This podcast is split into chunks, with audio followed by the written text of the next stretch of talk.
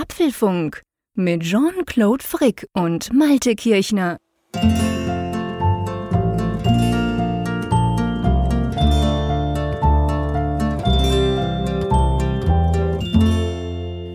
Hallo und herzlich willkommen zum Apfelfunk Ausgabe 308, welche wir am Mittwoch, dem 29. Dezember aufzeichnen. Und ja, liebe Hörerinnen und Hörer da draußen, ähm, das ist eine ganz spezielle Sendung. Das ist eine Sendung, wie es sie noch nie gab. Das liegt jetzt nicht daran, dass wir unseren großen, allumfassenden Jahresrückblick machen. Nein, das liegt auch nicht daran, dass es die letzte Sendung des Jahres 2021 ist. Nein, alles nicht. Sondern das liegt daran, dass der liebe Malte Kirchner zum ersten Mal in den knapp sechs Jahren, wo wir den Apfelfunk aufzeichnen, genau an dem Tag, wo wir das aufzeichnen, nämlich heute Geburtstag hat. Hey mein Lieber, Happy Birthday! Ja, vielen Dank, lieber Jean-Claude. Und herzlich willkommen zu meiner Geburtstagsparty. ja, ja, genau. Das ist wunderbar. Das freut uns natürlich. Und ähm, es ist wirklich lustig. Ich habe mal geguckt. Wir haben ja im Februar 2016 haben wir angefangen mit dem Apfelfunk. Und dann ist es so, logischerweise hast du ja immer am 29. Dezember Geburtstag. Ja. Und das war ja dann im Dezember 2016. Und da war es ein Donnerstag. Und wir nehmen ja immer am Mittwoch auf. Aha. Und das heißt, das ging jetzt quasi einmal rum. Und jetzt ist es das erste Mal, dass wir, dass wir quasi eine Aufzeichnung machen an deinem Geburtstag selber. Bisher war das noch nie so. Und was mir bei dieser kleinen Statistikreise aufgefallen ist, dass ich immer am gleichen Tag Geburtstag habe wie du.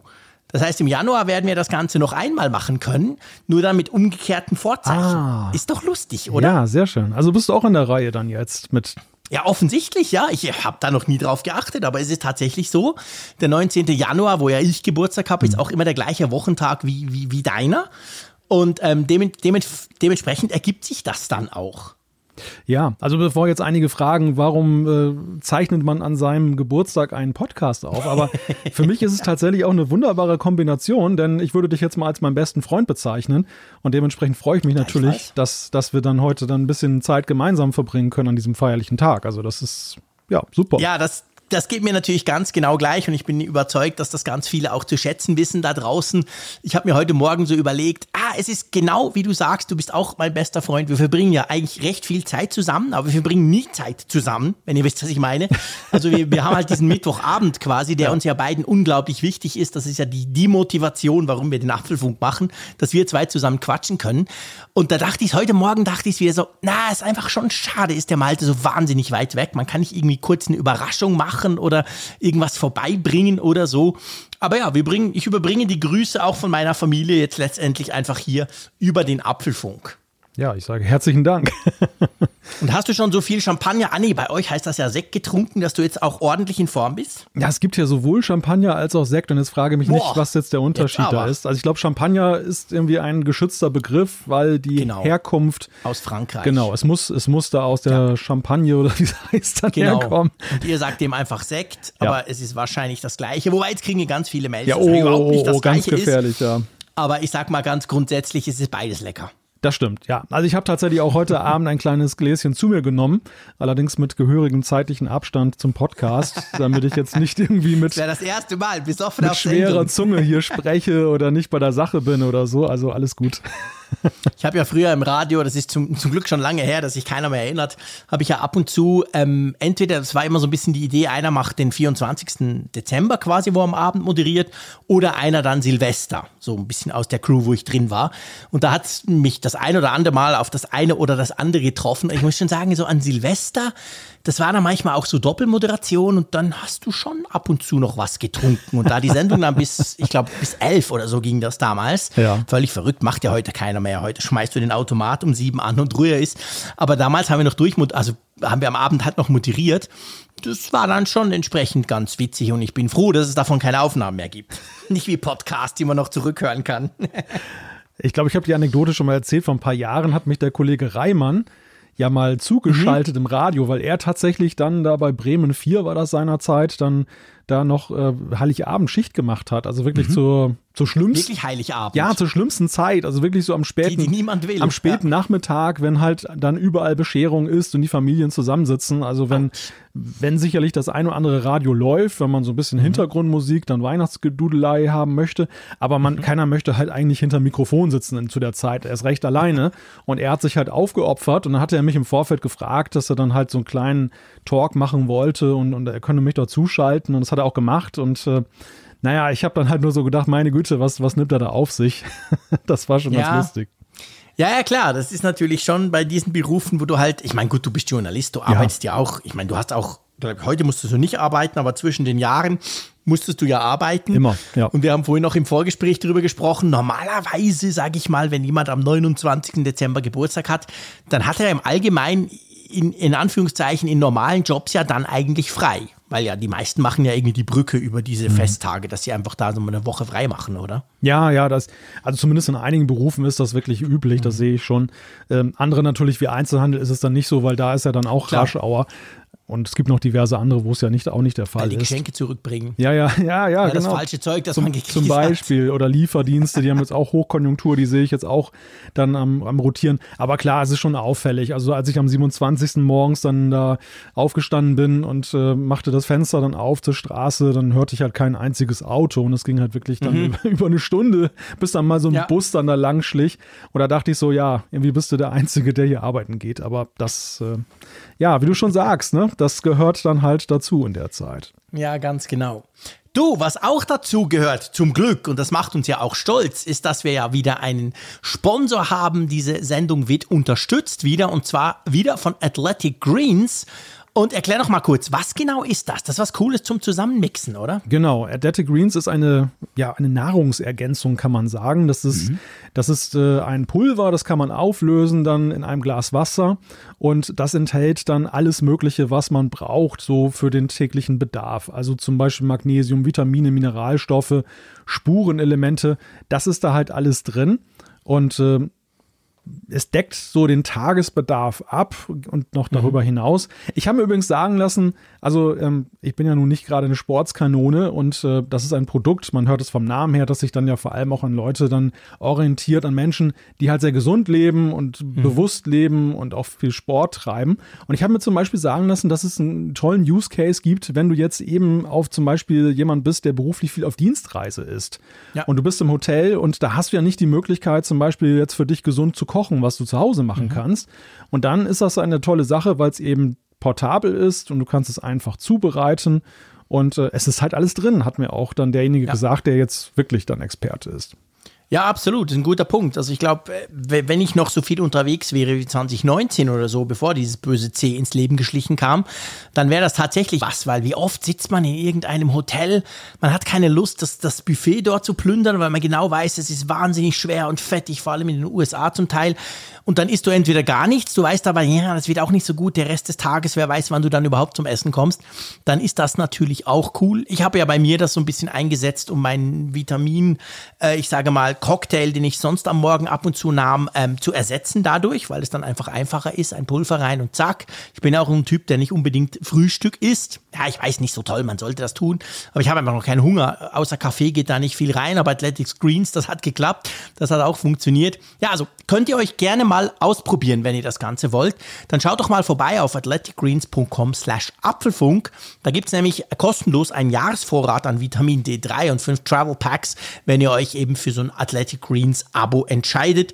Das Ganze findet ihr auch bei uns in den Show Notes. Und ja, wir haben wirklich zu danken, dass Athletic Greens diese Folge unterstützt. Genau, passt so. ja auch jetzt ganz gut nach Weihnachten. Ne? Jetzt Oh ja, ich denke jetzt manchmal wäre es vielleicht nicht schlecht, nur noch ein bisschen ein Pulver anzurühren nur die noch, nächsten vier Monate. Genau, nur noch Athletic Greens einzunehmen. genau. ja. Stimmt. Ja, du, ähm, wir haben was vor. Also nicht nur in dieser Sendung, das auch. Ich habe es ja so ein ganz klein wenig schon angeteasert. Wir kommen gleich zu den Themen, keine Angst. Aber ein kleiner Teaser sei uns erlaubt. Und zwar, es ist ja jetzt Mittwochabend und wir haben natürlich jetzt dann gleich wieder den Apfelfunk am Hörer. Aber das Mal ist es auch da ein bisschen speziell. Ja, genau. Und zwar findet er nicht wie gewohnt am Freitag statt. Das ist das Erste, was dann speziell ist. Aus dem einfachen genau. Grunde, dass Freitag Silvester ist. Und wir haben uns gesagt, naja, die meisten von euch haben vielleicht trotzdem, also trotz der Corona-Bedingungen, etwas Party, anderes vor, Party. genau, als mit uns da jetzt zusammen auf YouTube abzuhängen. Aber wie ist es denn mit dem Neujahrsabend? Das haben wir ja in diesem Jahr zum ersten Mal gemacht. So eine kleine Neujahrsskala kam ganz gut an. Und da haben wir uns gesagt, das macht uns Spaß und da laden wir uns dann den Zeier ein. Gut, der ist ja sowieso immer mit dabei. Und, äh, ja, den müssen wir ja immer mitnehmen. Das ist zwar mühsam, aber der gehört. Nein, natürlich nicht. Das ist ja cool. Der gehört ja zum Apfelfunker-Hörer-Team dazu. Der ist immer dabei. Aber dazu noch ein anderes Schwergewicht. Genau. Ja, eigentlich ist er kein Schwergewicht, sondern er ist ja er ist ja athletisch ohne Ende, genau. Der Michael Reimann von Apfeltalk, der ist auch wieder mit dabei, war ja, war ja dieses Jahr schon in der Neujahrsgala dabei und ich freue mich sehr, dass er seinen Winterschlaf sozusagen, er kommt aus der Höhle rausgelaufen. genau. Und macht Am 1. dann mit. Januar um 21.45 Uhr, das ist übrigens am Samstag, also das ist eigentlich komisch, dass wir jetzt sagen, hey, nächstes Jahr ist das dann. Apfel von Gamöra ist erst nächstes Jahr, aber es ist zum Glück schon am Samstag, nämlich am 1. Januar um ab 21.45 Uhr auf YouTube. Ich glaube, das wird lustig. Ich freue mich sehr drauf. Ja, das wird definitiv lustig. Apropos freuen. Ja. Ich möchte auch mal hier, das ist jetzt in der quasi letzten Sendung dieses Jahres sozusagen, letzte Eisenbahn, mal einen riesengroßen Dank an unsere Spender da draußen loswerden. Und zwar ist es so, ihr wisst ja, man kann ja bei uns spenden. Das könnt ihr, wenn ihr das wollt, könnt ihr das auf apfelfunk.com. Seht ihr das quasi, wie ihr uns da unterstützen könnt. Und es ist ja so, wir haben jetzt Werbung schon länger und das ist unglaublich toll. Wir sind wahnsinnig stolz drauf. Es ist aber auch ein bisschen so, das haben wir am Anfang ja mal gesagt, diese Werbung, die fließt quasi zu uns, damit wir uns auch, ich sag mal ganz salopp, ein bisschen besser auf den Apfelfunk konzentrieren können. Vielleicht theoretisch sogar ein bisschen weniger arbeiten müssen, je nachdem. Wohingegen wir den Apfelfunk selber, die ganzen Kosten, die da entstehen, glücklicherweise nach wie vor einfach durch eure Spenden quasi am Leben erhalten können. Klar, Klammer auf, wir würden das auch so tun. Wir haben das vorher jahrelang ja auch so gemacht. Aber es ist großartig. Wir kriegen immer mal wieder von euch Spenden, ähm, konstant auf verschiedenen Kanälen und ich finde es absolut toll und möchte dafür wirklich mal ein ganz, ganz, ganz herzliches Dankeschön loswerden. Ja, da stimme ich sofort ein, denn das, ich, ich finde es auch sehr wichtig, dass wir das zum Ende dieses Jahres und eigentlich müssten wir es viel häufiger sagen, diesen Dank, Definitiv. Äh, dass wir das nochmal zum Ausdruck bringen. Denn es ist ja so von der Historie her, wir haben ja tatsächlich einige Jahre, mehrere Jahre, die meisten Jahre bislang, ohne Werbung Klar. gelebt im Apfelfunk. Logisch. Und deshalb stand am Anfang dann eben dann die, der Wunsch, der von einigen von euch geäußert wurde, dann eben den Apfelfunk irgendwie zu unterstützen mit Spenden. Das haben wir dann ja irgendwann eingerichtet, die Möglichkeit. Und es ist halt großartig, dass ihr weiterhin eben auch dann immer noch dann spendet für den Apfelfunk. Das Ganze ist ja auch zweckgebunden, du hast es gerade gesagt, das ist ganz ja. wichtig. Also die Spenden, das ist wirklich separat ein kleines Konto, das wir nur dafür verwenden, eben zum Beispiel für die Serverkosten, für die Hostingkosten dann eben, die wir bei Soundcloud haben, für Lizenzkosten und so weiter und so fort. Also all diese Kosten, die halt entstehen, um diesen Apfelfunk zu produzieren und bereitzustellen. Und das ist nach wie vor eine sehr große Hilfe. Also herzlichen Dank dafür, dass ihr das macht. Ja, das ist wirklich ganz, ganz cool. Also ganz, ganz großen Dank. Und sorry auch, das darf man, glaube ich, auch sagen, dass wir das eigentlich nie thematisieren und für das es ja eigentlich immer so gut läuft und ihr das immer noch so gerne tut. Meistens auch mit super, super netten Nachrichten noch dazu geschmückt. Also das ist ganz großartig. Vielen Dank, das freut uns sehr. So, äh, wollen wir mal zu den Themen kommen? Ja, wir kommen zu den Themen. Es ist die letzte Ausgabe des Jahres. Es hat schon Tradition, das dass wir, das wohl sein. Ja, genau, dass wir dann mal ein bisschen zurückblicken, was eben auch dem Nachrichtengeschehen geschuldet ist. Also wenn man diesen Tagen den Newsticker guckt jetzt, was sich da so abspielt oder besser gesagt nicht abspielt. Das können wir dann auch mal so ein bisschen subsumieren, dann halt Anfang des Jahres, was denn da gelaufen ist. Genau. Wir reden heute über das Apple-Jahr 2021 und dabei haben wir so eine kleine Struktur vorgenommen. Der erste Punkt wäre Produkte und Neuigkeiten. Also da gucken wir erstmal drauf, wie war denn das Apple-Jahr überhaupt? Ganz genau. Dann sprechen wir über Fehlannahmen. Was galt denn so als sicher, wo wir alle dachten, ja, das kommt und dann ist nichts davon angekommen. Dann werden wir mal so ein bisschen wertend. Es geht nämlich um Glücksmomente, was an 2021 schön war. Ist ja toll, dass ich jetzt wieder die Reihenfälle quasi anmoderieren darf, aber es gab natürlich auch nicht zu wenig Frust im Apple-Jahr 2021 und über den müssen wir auch sprechen. Und wir gucken natürlich auch ein bisschen in die Zukunft, zumindest basierend auf dem, was wir 2021 gelernt haben oder erlebt haben. Also Learnings, was von 2021 bleibt. Genau, dann gibt's die Umfrage der Woche, selbstverständlich. Und ich denke, wir packen da auch noch eine Zuschrift rein. Vielleicht ist dann nur eine, mal gucken, wie lang das Ganze wird. Aber auf jeden Fall ganz wichtig, in den Show Notes findet ihr quasi auch die Nummern drin, ähm, über welche, das wird ein bisschen länger dieses Mal nicht verlinkt, aber ihr findet quasi die Nummern, in welchem Apfelfunk wir das Ganze auch besprochen haben. Das ist nämlich ganz witzig, wenn der ein oder andere denkt, oh, das will ich mir nochmal anhören, dann kann er das quasi tun. Und ihr wisst ja auch, es gibt ja auch ähm, die, die, die Sprungmarken, wo ihr quasi zu einem Thema hinspringen könnt, wenn ihr das wollt. So, Lass uns anfangen mit den Produkten und Neuheiten. Da ist ja einiges gegangen in diesem Jahr, oder? Ja, tatsächlich. Also ich finde es mal witzig, wenn man das Jahr so ein bisschen Revue passieren lässt. Das subjektive Gefühl trügt einen ja manchmal, dass man Total. dann so, dass man dann so denkt, in einem Jahr denkt man, wow, es war so viel, dann war es gar nicht so viel, aber das wenige war halt toll und in einem anderen Jahr, da war es halt dann genau umgekehrt. Dieses Apple-Jahr begann ja, wann begann es denn eigentlich? Mit Folge 272 des Apfelfunks. Das, da ging es eigentlich los mit den Produkten. Ja, genau. Das waren die Frühlingsgefühle in Cupertino. Aber bevor wir loslegen, darf ich kurz einhaken? Ja, selbstverständlich. Hast du auch das Gefühl, ähm, du hast jetzt angefangen, eben es geht Jahre, da, da hat man die Einschätzung so und dann gibt es andere, wo man. Hast du auch jetzt rein vom Gefühl her, nicht jetzt, wenn wir auf diese Liste gucken, dass das irgendwie gar nicht so ein mega Apple-Jahr war? Was aber gar nicht stimmt, wenn man jetzt diese Liste anguckt. Also mir geht es irgendwie so. Ich kann dir nicht genau sagen, warum. Ja, ja, das, also das Gefühl habe ich. Ich habe mir gedacht, so, ja, so normal, ja, ja, kam ab und zu was, aber eigentlich ist ja krass viel gelaufen. Ja, und es ist auch erstaunlich, aber das liegt vielleicht auch wirklich so an, an dieser Distanz. Also dieses, ähm, dass das Jahr jetzt zumindest aus unserer Perspektive, die wir berichten, jetzt ja auch so war, wir sind nirgendwo hingefahren. Also wir haben ja alles ja, so aus dem Homeoffice sozusagen bearbeitet. Und das, das, und das hinterlässt schon irgendwie einen anderen Eindruck dann auch, als wenn du jetzt viel unterwegs Völlig. gewesen bist und hattest damit, damit zu tun. Und Völlig. Keine Briefings, also ja. natürlich Briefings, aber all nur das digitale Zeug die ganze Zeit nie irgendwo hin, egal ob Zürich oder, oder auch weiter weg. Das ist alles flach gefallen. Ich glaube, das, das macht auch so am Ende des Jahres, das, das tut alles so uniform gleich machen, weißt du? Ja. Sonst hast du ja ein Jahr, wo du denkst, ja, spannend, oh, aber da war ich doch da, wow, das war cool, als ich das erste Mal in Händen hielt. Und jetzt ist so ein bisschen quasi, ja, alles digital und so und du, du erinnerst dich gar nicht an ein einzelnes Event im Nachgang, weil die halt alle so von der Art her, nie, nicht von was vorgestellt wurde, so gleich waren, oder? Ja, es verschwimmt halt, ne? Also auch so ja, diese, diese genau. Wahrnehmung, wann fing denn dieses Jahr an? Ähm, also dieses Apple-Jahr ja. und, und vor allem auch so Produkte, nehmen wir gleich mal die AirTags, die wir jetzt im April dann ja, das, das Jahr begann ja mit der ersten Präsentation im April und Ende April mhm. sprachen wir im Apfelfunk über diese Produkte, über diese Präsentation und es war ja ein unglaubliches Feuerwerk, was ja mit dem Apple dieses Jahr eingeläutet hat. Es war mhm. ja überhaupt nicht so, ich will jetzt nicht sagen schwach, aber es gab ja eben Jahre, wo dann das Frühlingsevent dann ja, es fing klein an und man wusste, es wird größer mhm. im Laufe des Jahres, aber dieses Frühlingsevent, dieses äh, Frühlings, äh, diese Frühlingsübertragung, die war ja recht, die mhm. war ja voll gespickt mit Sachen und die, ja. die AirTags vom Gefühl her, wenn du mich jetzt dann gefragt hättest, ohne das Skript zu kennen, ich hätte mir auch, ich hätte mir das auch vorstellen können, dass sie schon über ein Jahr da sind. Also das Zeitgefühl auch. ist auch sehr durcheinander gekommen. Total, das Zeitgefühl ist völlig abhanden gekommen. Drum prophylaktisch schon die Entschuldigung, falls wir vielleicht mal die Zeiten verhauen. Das, wir schieben das einfach diesen bösen C in die Schuhe, würde ich mal sagen. Corona ist schuld. Genau. Das ist schwierig. Aber du hast recht. Es ging mit diesem Frühlingsevent los, wo ja wirklich relativ viel auch gezeigt wurde. Und ähm, ja, iPhone 12 in Violett, das war natürlich ein krasses Highlight gleich im April, oder?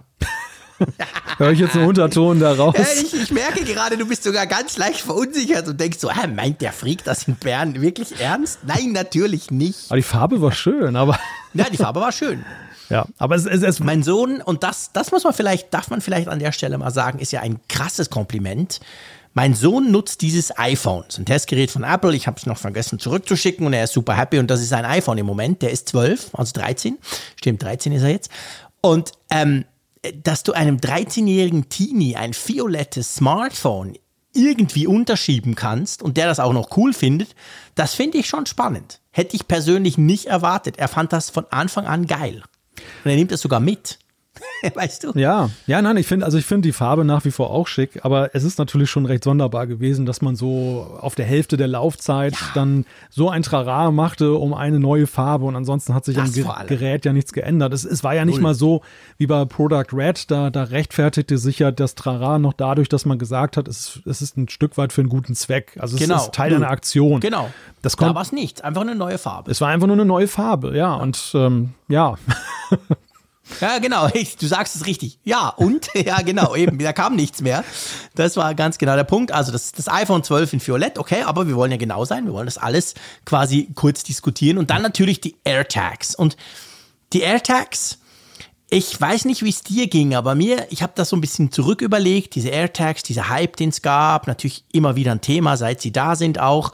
Wir haben es ja schon oft thematisiert, auch im Apfelfunk ich hatte so den Eindruck, als die vorgestellt wurden, war so, aha, ja, okay, war ja eigentlich erwartet, gab es viele Leaks.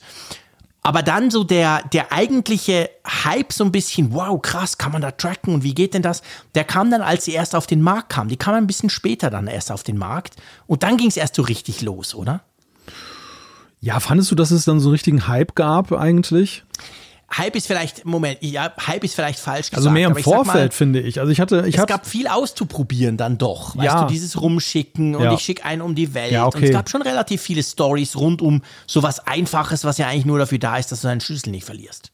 Das stimmt, ja. Ja, ja, das ist also da, klar, so die ersten drei, vier Wochen waren natürlich geprägt von den vielen Reviews genau. und tatsächlich einige haben die Dinger nach Nordkorea geschickt und haben ja, mal genau. geguckt, wo sie sich verlieren und das war natürlich lustig, aber dann war es ja auch so, dass sich das ja im Gegensatz zum Vorfeld, wir haben ja jahrelang über die AirTags gesprochen, es kam ja immer wieder hoch, dass Apple irgendwas ja. plant und was ist da wohl Besonderes dran, was machen sie anders als andere Hersteller, die ähnliche Produkte haben und als sie dann da waren, war es ja so, dass dann vier Wochen später eine große Ruhe eintrat und nach drei Monaten ja. hast du dann die ersten Stimmen gelesen, die Was? sagten, ähm, gibt es die überhaupt noch, die AirTags? Ja, also absolut. War dann so diese Nachfrage. Ich muss aber dennoch sagen, ich nutze die AirTags tatsächlich im Alltag nach wie vor.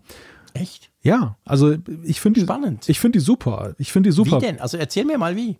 Ja, ich habe die an zum Beispiel eine Arbeitstasche dran, ich habe die am Schlüssel dran. Aha. Und ähm, was wirklich dann ein Gamechanger war im Gebrauch war, als dann diese Möglichkeit oder diese Software, das Software-Update dann kam, dass wenn du dich von dem ähm, Objekt entfernst, du dann automatisch ja. eine Notifikation bekommst. Das war ja am Anfang nicht da, das war auch einer der Kritikpunkte, die wir damals hatten, dass wenn du ja. deine Tasche zurücklässt, dass du nicht das automatisch dann passiert, benachrichtigt genau. wirst im Sinne von, hey, du hast da gerade was zurückgelassen, sondern dass du erst hinterher, wenn sie irgendwo weg ist, dann dann sie toll suchen kannst. Und das hat Apple ja dann Monate später über ein Software-Update ja. nachgerüstet. Und seither haben die einen echten Nutzwert, weil Siehst ich du? ein paar Mal so Situationen hatte, weißt du, also nicht, dass ich was verloren hätte, aber dass ich dann halt mir einen unnützen Weg ersparen konnte. Ich habe zum Beispiel eine Tasche im Auto gelassen und bin dann losgelaufen. Da wäre ich normalerweise, also sie wäre sicher, aber ich hätte dann halt wieder zurücklatschen müssen, um sie noch zu holen. Und so bekam ich gleich die Notifikation, pass auf, du hast die Tasche vergessen. Ach, okay, konnte ich gleich kehrt machen und sie holen. Und Siehst du, das ist lustig. Ich habe, ich erzähle dir eine kleine, kleine Anekdote. Das ist ja auch eine Anekdotensendung quasi, wenn man rückblickt.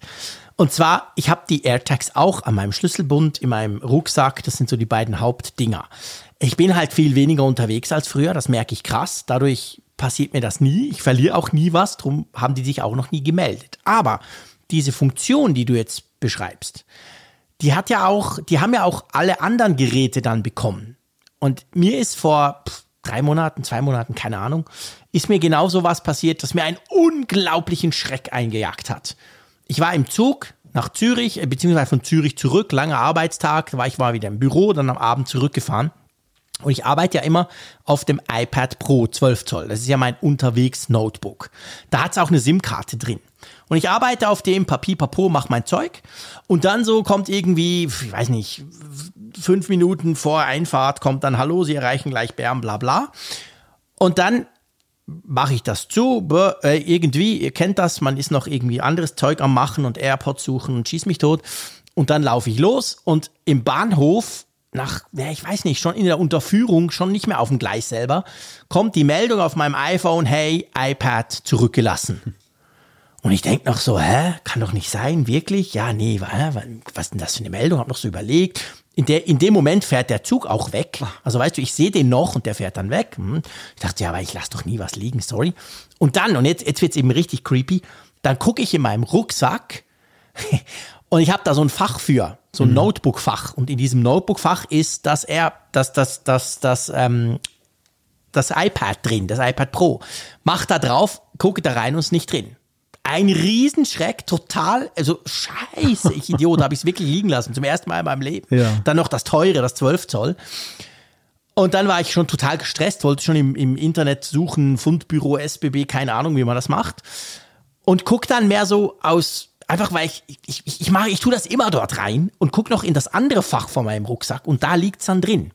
Und jetzt war der Witz der, ich habe das offenbar, ich habe irgendwie gewusst, die nächsten paar Tage bin ich nicht mehr unterwegs. Und dann ist es so, ich brauche dieses AirPad, dieses iPad wirklich nur, wenn ich unterwegs bin. Und ich habe es abgeschaltet. Also wirklich, weißt du, heruntergefahren. Quasi killt, weil es hat eine SIM-Karte drin, der braucht natürlich nicht Strom, wenn er einfach nur rumliegt im Rucksack. Hab das abgestellt, hab das aus welchem Grund auch immer in ein anderes Fach von meinem Rucksack gepackt.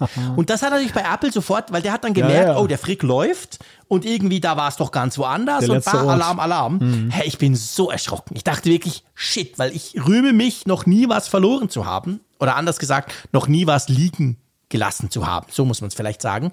Und ich war ja viel unterwegs früher und irgendwie war immer alles dabei. Und ich dachte wirklich plötzlich, shit, zum ersten Mal und ausgerechnet und dann auch noch ein Leihgerät, ich Idiot. Aber es war dann nicht so schlimm. Also die Funktion ist cool, ja, aber die, die kann einen auch erschrecken. Aber es zeigt, es zeigt letzten Endes ein Dilemma auf, was du mit den, mit den AirTags dann auch erlebst. Und damit sind wir auch so bei Punkten, die halt noch verbesserungsbedürftig sind oder Mhm. die man kritisieren kann. Also ich stelle zum Beispiel eben fest, dass die Abdeckung der, dass du es identifizieren oder finden, Mhm. wiederfinden kannst, nicht besonders toll ist. Du hast sehr viele Ja. schwarze Löcher. Ähm, Stimmt. Ich sehe das halt immer wieder ähm, bei Gegenständen, die ich in bestimmten Orten habe, dass dann da augenscheinlich wenige Leute mit Apple-Geräten unterwegs sind und dann ist es, Ja. dann sind es halt wirklich schwarze Löcher und die letzten Orte, wo du es gefunden hast, sind so weit weg von den Orten, wo es wirklich ist, dass Ja. es auch keine große Hilfe ist. Also man muss ja, Ja. man muss ja wirklich sagen, ja klar, ich meine, jeder Hersteller kämpft da für sich, aber wenn es jetzt, wenn man den größtmöglichen Nutzwert erreichen wollte. Und das wäre ja eine Win-Win-Situation auch für die Android-Fraktion gleichermaßen für die, wie für die Apple-Fraktion. Dann wäre es eigentlich wünschenswert, man würde einen gemeinsamen Standard finden, um eben diese Sachen Oh ja. wiederzufinden. Weil da, Die untereinander das auch ja, funktioniert. da würden ja. alle von profitieren. Also das wäre, das wäre nützlich und trotzdem hätte man ja noch irgendwelche Unterscheidungsmerkmale. Also allein die Art und Weise, wie es ja bei Apple in das Ecosystem integriert ist, unterscheidet sich ja nun mal fundamental davon, wie sie eben Total. bei anderen Herstellern dann realisiert werden. Und das wäre immer noch Verkaufsgrund genug. Beziehungsweise wenn du halt ein Apple-Nutzer bist, dann, dann hast du halt die AirTags und nicht irgendwie die Galaxy-Tags und so weiter.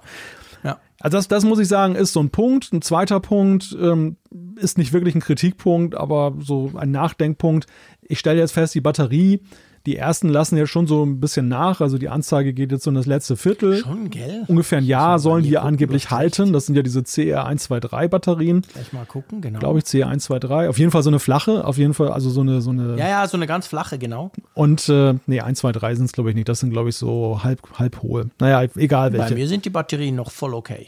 Bei dir sind sie noch voll okay. Ja, vielleicht bin ich zu viel voll. unterwegs gewesen mit den Dingen. Ja, vielleicht. Du warst wahrscheinlich mehr unterwegs als ich, genau. Der Punkt ist auf jeden Fall, ich bin nach wie vor im Punkto Nachhaltigkeit, finde ich es halt ein bisschen doof, dass man nicht irgendeine Lösung gefunden hat, dass man da doch mit Akku oder irgendwas arbeiten kann, dass das jetzt eben da so Wegwerfbatterien sind, erst recht dann so exotische Batterien. Ja, äh, weiß ich nicht. Da ich, das, das, das ist ein Punkt, der hat aber nichts mit Apple zu tun. Das, diesen Klemmer habe ich auch mal, wenn es um Smart Home Geräte geht. Die, die haben auch mal diese Sensoren immer so gerne sonderbare Batterien. Und das ist bei mir immer so, ein- so ein Punkt, wo ich denke, ah, muss denn das sein? Aber gut, das, Ja, wir haben uns schon damals drum gestritten. Ich sah das so halt, wenn die Akkulaufzeit ein Jahr ist zum Aufladen, fände ich das auch geil. Wenn sie aber nur irgendwie zwei Monate hält und dann muss ich es wieder aufladen, wäre es blöd. Ich würde es dann wahrscheinlich vergessen, muss ich jetzt nach einem Jahr sagen. Also ich würde die Dinger nicht aufladen. Ich würde es schlicht und ergreifend vergessen. Die wären in meinem Rucksack und wenn ich es mal brauche, wäre es halt dann leer. Also klar, vielleicht kann sie kommt eine genug nervige Anzeige. Ich habe ja so Netatmo Home Dinger und da habe ich eine Wetterstation und der Regenmesser letzthin, der, der, der hat auch so normale AA Batterien, aber die kriegt man wenigstens einfach. Der war jetzt irgendwie leer. Und diese, diese App, die ballert dich dann wochenlang täglich mit Benachrichtigungen zu, zum sagen, hey, übrigens, dein Regenmesser ist offline, weil Batterie leer. und das ist ja gar nicht schlecht. Wir haben so scheiße Wetter, aber ich bin dann trotzdem raus im Regen und bin aufs, aufs Gestell gestiegen, wo ich den montiert habe und habe die Batterien gewechselt. Vielleicht müsste es so sein, dann würde ich es wahrscheinlich auch aufladen. Aber ich gebe dir natürlich recht, nachhaltig ist anders, ganz klar, ja. Aber schöner Punkt, ich warte tatsächlich auch noch, und das ist immer noch ein offener Testpunkt, wie, wie markant ist denn die, der Hinweis, Mhm. dass ich die Wenn's da mal zur Neige Batterien geht. da wechseln muss, weil so weit ist noch keiner der AirTags bei mir gelangt, dass das jetzt dann, dann Ja. der Fall ist. Ich gehe davon aus, Anfang des Jahres, im Frühjahr wird das wahrscheinlich dann irgendwann mal passieren Mhm. und dann, dann weiß ich da mehr. Der letzte Punkt ist eher so eine Feststellung. Das Mhm. Ganze wurde ja flankiert und das kam ja auch schon vor den AirTags mit diesem Wo ist-Netzwerk, was Apple da Genau. ja ins Leben gerufen hat und was ja, bevor die AirTags kamen, ja auch sehr fokussiert wurde auf ähm, Apple will gar nicht unbedingt nur seine eigenen Geräte in dieses Netzwerk integrieren. Das haben sie sehr konsequent gemacht. Also zum Beispiel die AirPods und die AirPods Max sind ja da auch integriert worden. Aber sie wollten ja eben auch gerne Dritthersteller, E-Bikes und was weiß ich alles dann da integrieren. Täuscht das oder habe ich das jetzt nur nicht so wahrgenommen oder ist das eigentlich so bei dieser Initialzündung geblieben? Das ist doch oft so. Also, das ist doch typisch Apple, sag ich jetzt mal ein bisschen böse. Apple sagt immer, ey klar, ihr könnt alle kommen und wow, supi dupi, wie bei CarPlay. Oder es gibt ja ganz viele Beispiele. Und wenn du dann guckst nach einem Jahr, musst du sagen, ja, Freunde, wer kam denn da? Praktisch niemand. Und das ist da auch so. Also ge genau, dieses E-Bike, dieses mega teure Superteil, das ich nur auf YouTube gesehen habe. Und wa was gab's noch? Es gab irgendwie noch was anderes, hab's schon wieder vergessen. Ja. Aber es ist jetzt nicht so, dass wir dieses Label Find My quasi so wie das HomeKit-Label quasi jetzt auf ganz vielen Sachen sehen, wo wir denken, oh cool, das unterstützt das. Ich weiß nicht, ob auch da Corona schuld ist, kann natürlich theoretisch auch sein, keine Ahnung. Aber ja, das hat noch nicht so richtig gezündet, definitiv, ja. Ich glaube, außer diesen paar, den sie damals ja vorgestellt haben, gibt es nach wie vor nichts. Ich lasse mich gern korrigieren, aber Das- mir ist jedenfalls nichts aufgefallen. Das waren ja damals drei Produkte. Das waren diese E-Bikes von FunMove, dann waren es Genau. dann diese Soundform Freedom True Wireless In-Ear-Kopfhörer von Belkin und Ja. der Chipolo One-Spot-Artikelfinder, der da damals dann da vorgestellt Okay. wurde. Ja, aber dabei ist es dann halt auch geblieben. Ne? Das, Ja, genau. Also klar, das kann natürlich noch kommen. Fair enough. Ich nehme an, bei Home, beim HomeKit war es auch nicht ein, nach einem Jahr schon ganz viele Geräte. Also wir wollen da auch fair sein. Ja, klar. Aber das sieht für mich als auch nicht so aus, als stürzt sich die ganze Industrie drauf nach dem Motto, oh endlich, ja, endlich macht das einer, können wir das brauchen. Das glaube ich nicht, ja. Ja, Apple hat ja schon viele Versuche unternommen. Jetzt denken wir nochmal an diesen iMessage App Store, den sie ans Leben gerufen haben. Stimmt. Da ähm, dann Drittentwickler oder nehmen wir, nehmen wir genau. mal das Apple TV dann mit der Möglichkeit, Apps zu entwickeln. Also an vielen Stellen, das, das gerät ja mal in Vergessenheit einfach, weil es da auch nicht belebt wird, dass ähm, in dem erwarteten Maße dann nicht die Drittentwickler draufspringen auf den Zug, Ja. sondern dass es dann halt so vor sich hin wabert. Aber gut, halten wir insgesamt mal fest. Also ich finde nach wie vor, ich bin nach wie vor ein Freund der AirTags, weil ich den Nutzwert schon sehe in meinem Alltag. Aber ja, es ist natürlich auch jetzt nach einem, fast einem Jahr auch ähm, weiterhin erkennbar. Es ist dann noch Luft für Weiterentwicklung. Und ähm, ja, man darf gespannt sein, wie das weitergeht mit den Dingern. Genau. Dann kam ja auch das neue Apple TV 4K, also neu, neu quasi. Ähm, besserer Prozessor, Thread-Unterstützung und so weiter. Ich weiß nicht, wie es dir ging. Also ich hatte den natürlich lange, weil das war quasi mein, ich habe alles über das, das Apple TV gemacht. Ähm, hat gut funktioniert, fair enough. Ich habe ihn jetzt aus dem Wohnzimmer verbannt, weil ich jetzt einen Fernseher habe, der das alles auch kann und für mich genügend gut kann auch. Ähm, von dem her gesehen, eine tolle HomeKit-Zentrale, definitiv, wunderbar. Aber gerade die Fernbedienung wurde ja ziemlich gefeiert, auch von mir. Endlich dieses blöde Ding weg, das der Frick nie verstanden hat. Ich muss jetzt sagen, nach einem Jahr oder nach einem knappen Dreivierteljahr, ähm, ich verstehe auch die neue nicht viel besser. Ich fand, das war kein, war, war nicht eine wirklich große Verbesserung. Ja, ich finde nicht, nee. Okay. Also ich finde, ich weiß nicht, also Ja. ich finde, also ich mein, man, kann, man gewöhnt sich an alles, kein, kein Problem. Aber ich muss jetzt auch sagen, die ist jetzt nicht wirklich so viel besser. Hatte ich jetzt den Eindruck nach diesen dreiviertel Jahren. Ich habe ihn Ja. viel gebraucht, weil wie gesagt, wir schauen nur darüber oder haben bis vor kurzem, bis vor zwei Wochen, haben wir nur darüber ferngeschaut überhaupt. Ich habe ich hab weder das Apple TV, das neue, noch äh, die Fernbedienung zum Testen bekommen, was wiederum ganz gut war, Oh, um so ein okay. bisschen ähm, also wenn ich zum Beispiel etwas nicht testen kann, dann messe ich bei mir selber immer, wie hoch ist eigentlich der Willhaben-Faktor. Ja. Sprich, dieses, äh, wie interessant findest du das, dass du es dir jetzt trotzdem kaufst, genau. um es auszuprobieren. Und ich musste wirklich sagen, das Apple TV, das neue Apple TV 4K, ich habe ja ein älteres Modell und mhm. ich habe auch nie das Problem bei der Fernbedienung gesehen. Jetzt so in der Rückschau, ja, bin ich eigentlich froh, dass ich da nicht draufgestiegen bin, weil ja. Das hat, es hat mich nicht wirklich gereizt. Das ist, ich fand es ja, so, auch nicht also den großen Wurf, muss ich sagen, diese Weiterentwicklung. Nee, es war, es war ja war eine reine Evolution, innen ein bisschen besser und eben, wie gesagt, eine, eine leicht anders designte Fernbedienung. Also, das war jetzt nicht komplett neu, Apple TV quasi neu erdacht oder so, überhaupt nicht. Und darum bist du mit deinem Apple TV 4K immer äh, problemlos unterwegs. Ich sage auch allen, die mich fragen, was brauche ich für ein Apple TV, dann stelle ich so ein paar Fragen und meistens sage ich dann, hey, aber dann kauft ihr den normalen in Anführungszeichen, die gibt es ja noch. Schon 4Ks finde ich wichtig, weil irgendwann haben dann alle 4K-Fernseher, dann lohnt sich's auch. Aber ansonsten, das war jetzt nicht das Mega-Update, definitiv. Nein, es ist auch nicht ab. so, es ist nicht so wirklich erkennbar, wo Apple da jetzt eigentlich auch dahin möchte mit dem Apple TV. Nach weiter. wie vor nicht. Ja, sie hatten ja, sie hatten ja damals da mit dem vorigen Apple TV eben ja auch dann äh, gerade in puncto Software aufgerüstet, dass sie gesagt haben, wir wollen jetzt eben eine App-Plattform wirklich da schaffen. Mhm. Äh, wir hatten gerade das ja schon angetönt, dass es eben nicht sehr erfolgreich war. Klar, du hast jetzt zum Beispiel alle möglichen Mediendienste dort versammelt. Es gibt bloß das ein oder andere Spiel. Aber ja. es ist halt jetzt nicht wirklich ein, ein Leb ein sehr belebter Marktplatz dann, dieser Apple TV nee. App Store. Nee es ist gut so, wie es ist. Und das, ich meine, das ist, man, man muss ja auch realistisch bleiben. Also für, für diejenigen, die jetzt nicht so ein tolles Smart TV haben, wo du halt dufte Apps drauf hast ja. und alles läuft cremig. Viele haben ja auch eben Fernseher, die sind zwar smart, aber total lahmarschig oder genau. buggy oder ähm, haben vielleicht auch Fernseher, die haben bestimmte Apps nicht. Und dann ist es natürlich toll, du hast mit diesem Apple TV, hast du einerseits ja eben viele Apps, viele Sachen, ähm, da kannst du das eben auch verknüpfen mit deinen mhm. restlichen mhm. Apple-Geräten oder du bist, genau. hast die Apps dann sowieso und sie sind dann auch da. Also es hat ja, das hat ja, das Ding hat ja so oder so viele Vorteile. Ja, absolut. Aber es ist nicht so, es war ja immer so die Erwartung und Apple hat diese Erwartung auch ein bisschen genährt, dass das jetzt irgendwie noch einen nächsten großen Sprung geben ja. wird dann eben und den, den sehe ich aktuell nicht und dieses neue Apple TV wirkt halt auch wie so ein Update. Du hast ein paar Punkte genannt, Thread, alles, wenn man das brauchen kann, ist das nett und, und nützlich. Aber es ist jetzt nicht wirklich so, dass du denkst, Apple hat da jetzt so eine krasse Vision der Zukunft. Ja. Ja, genau, absolut, definitiv. Was schon eine krasse Vision der Zukunft war, fand ich, waren die 24 Zoll iMacs, die ja auch damals vorgestellt wurden. Also ganz neues Design, neue Farben, ähm, natürlich die M1-Prozessoren drin, flacher etc. Also da fand ich, das war ein großer Schritt von den in Anführungszeichen alten 24 Zoll iMacs oder beziehungsweise 22, was waren es, 21? 21,5 glaube ich, ne? 21,5, genau, mhm. so, so war es ja. Der kleine iMac quasi ich habe den auch testen dürfen und das war schon, das ist schon eine tolle Maschine, muss ich sagen. Mir zu klein, klar, Bildschirm viel zu klein, aber grundsätzlich ein schönes Teil und das war auch so ein bisschen das Highlight, glaube ich, dieser, dieser, dieser Keynote. Also die neuen Macs sind schon cool und ich habe mich natürlich vom ersten Tag an dann gefreut, wie dann die neuen großen Macs vielleicht aussehen werden.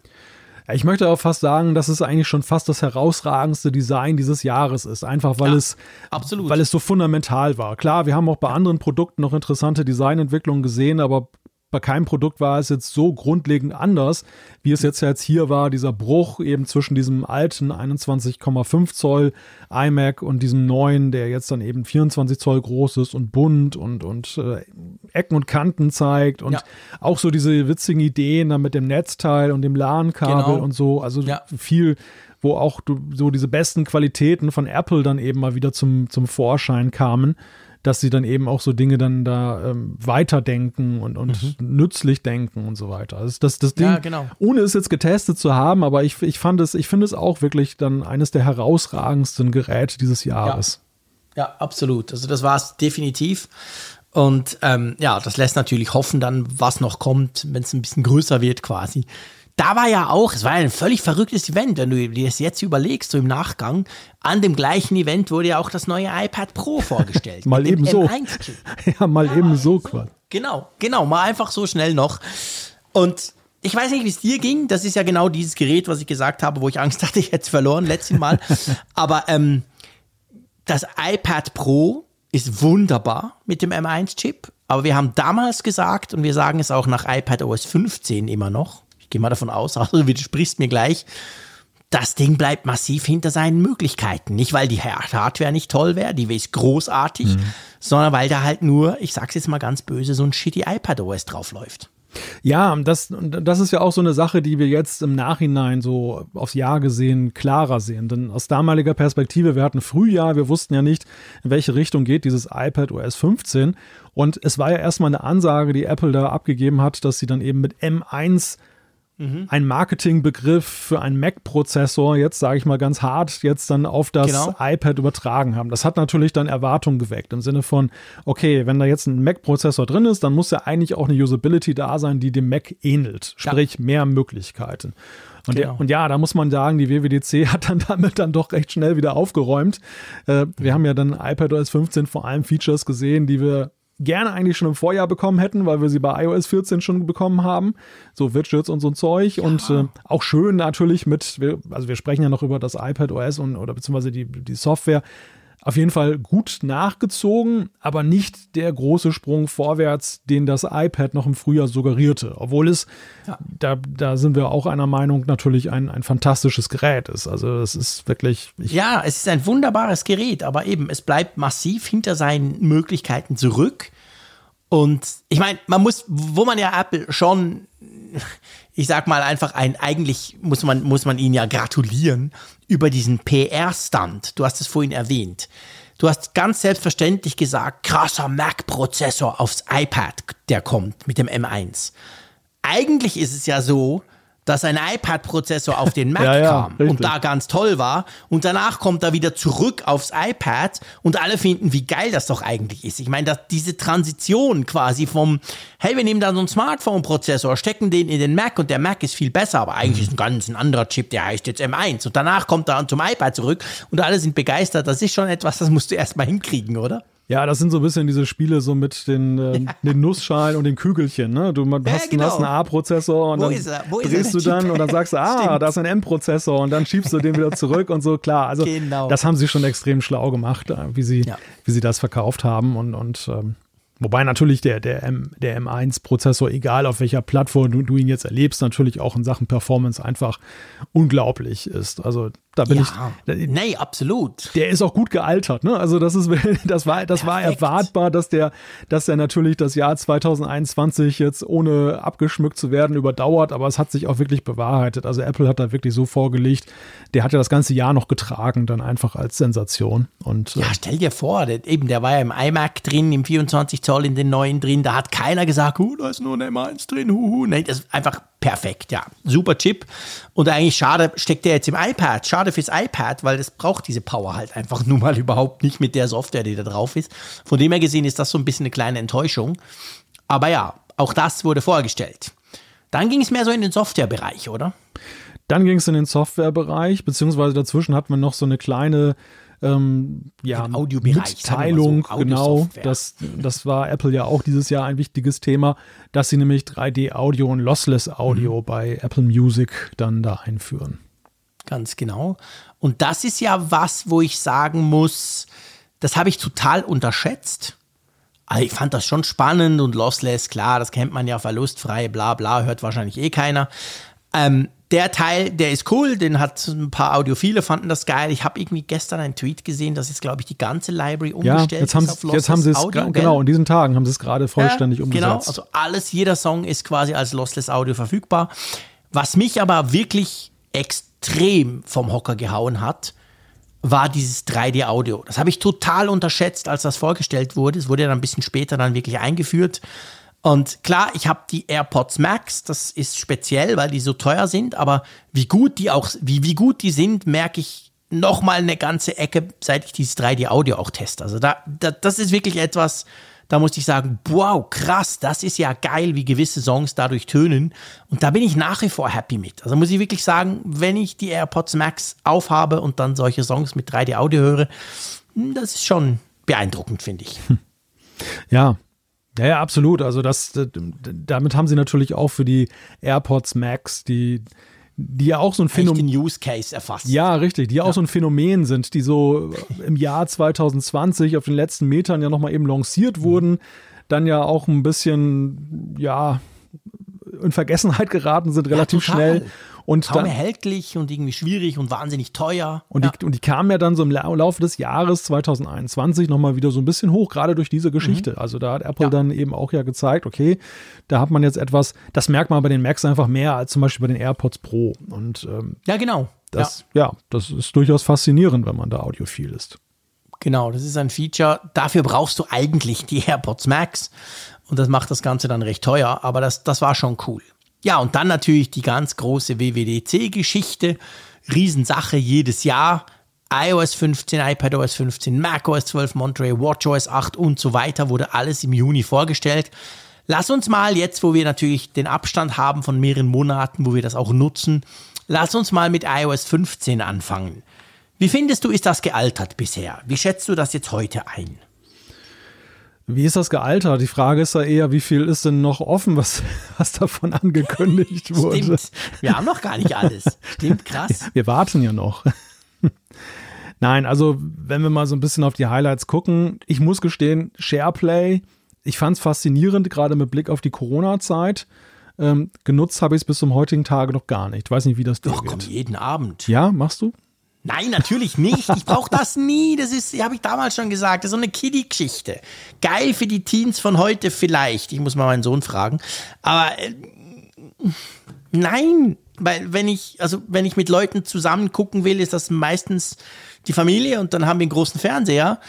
Und sonst habe ich jetzt nicht so das dringende Bedürfnis, weder mit dir noch dem Zeier noch sonst irgendjemandem zusammen irgendwas zu gucken. Nein, ich habe es nie gebraucht. Habe ha- überhaupt noch nie gebraucht. Dann haben wir die Erweiterung bei FaceTime, die auch begrüßenswert sind. Auch die Möglichkeit, ja eben per Browser Leute einzuladen, die kein Mhm. Apple-Gerät cool. haben. Ja. ja, aber hat es, war es ein Gamechanger? Hat es wirklich dazu geführt, dass mehr Videokonferenzen in FaceTime stattfinden? Natürlich nicht. Der Videokonferenzmarkt ist ja klar explodiert letztes Jahr mit Corona, aber der ist ja gesetzt. Ich glaube kaum, ich weiß nicht, also bei uns kommt es mir so vor, niemand setzt auf FaceTime.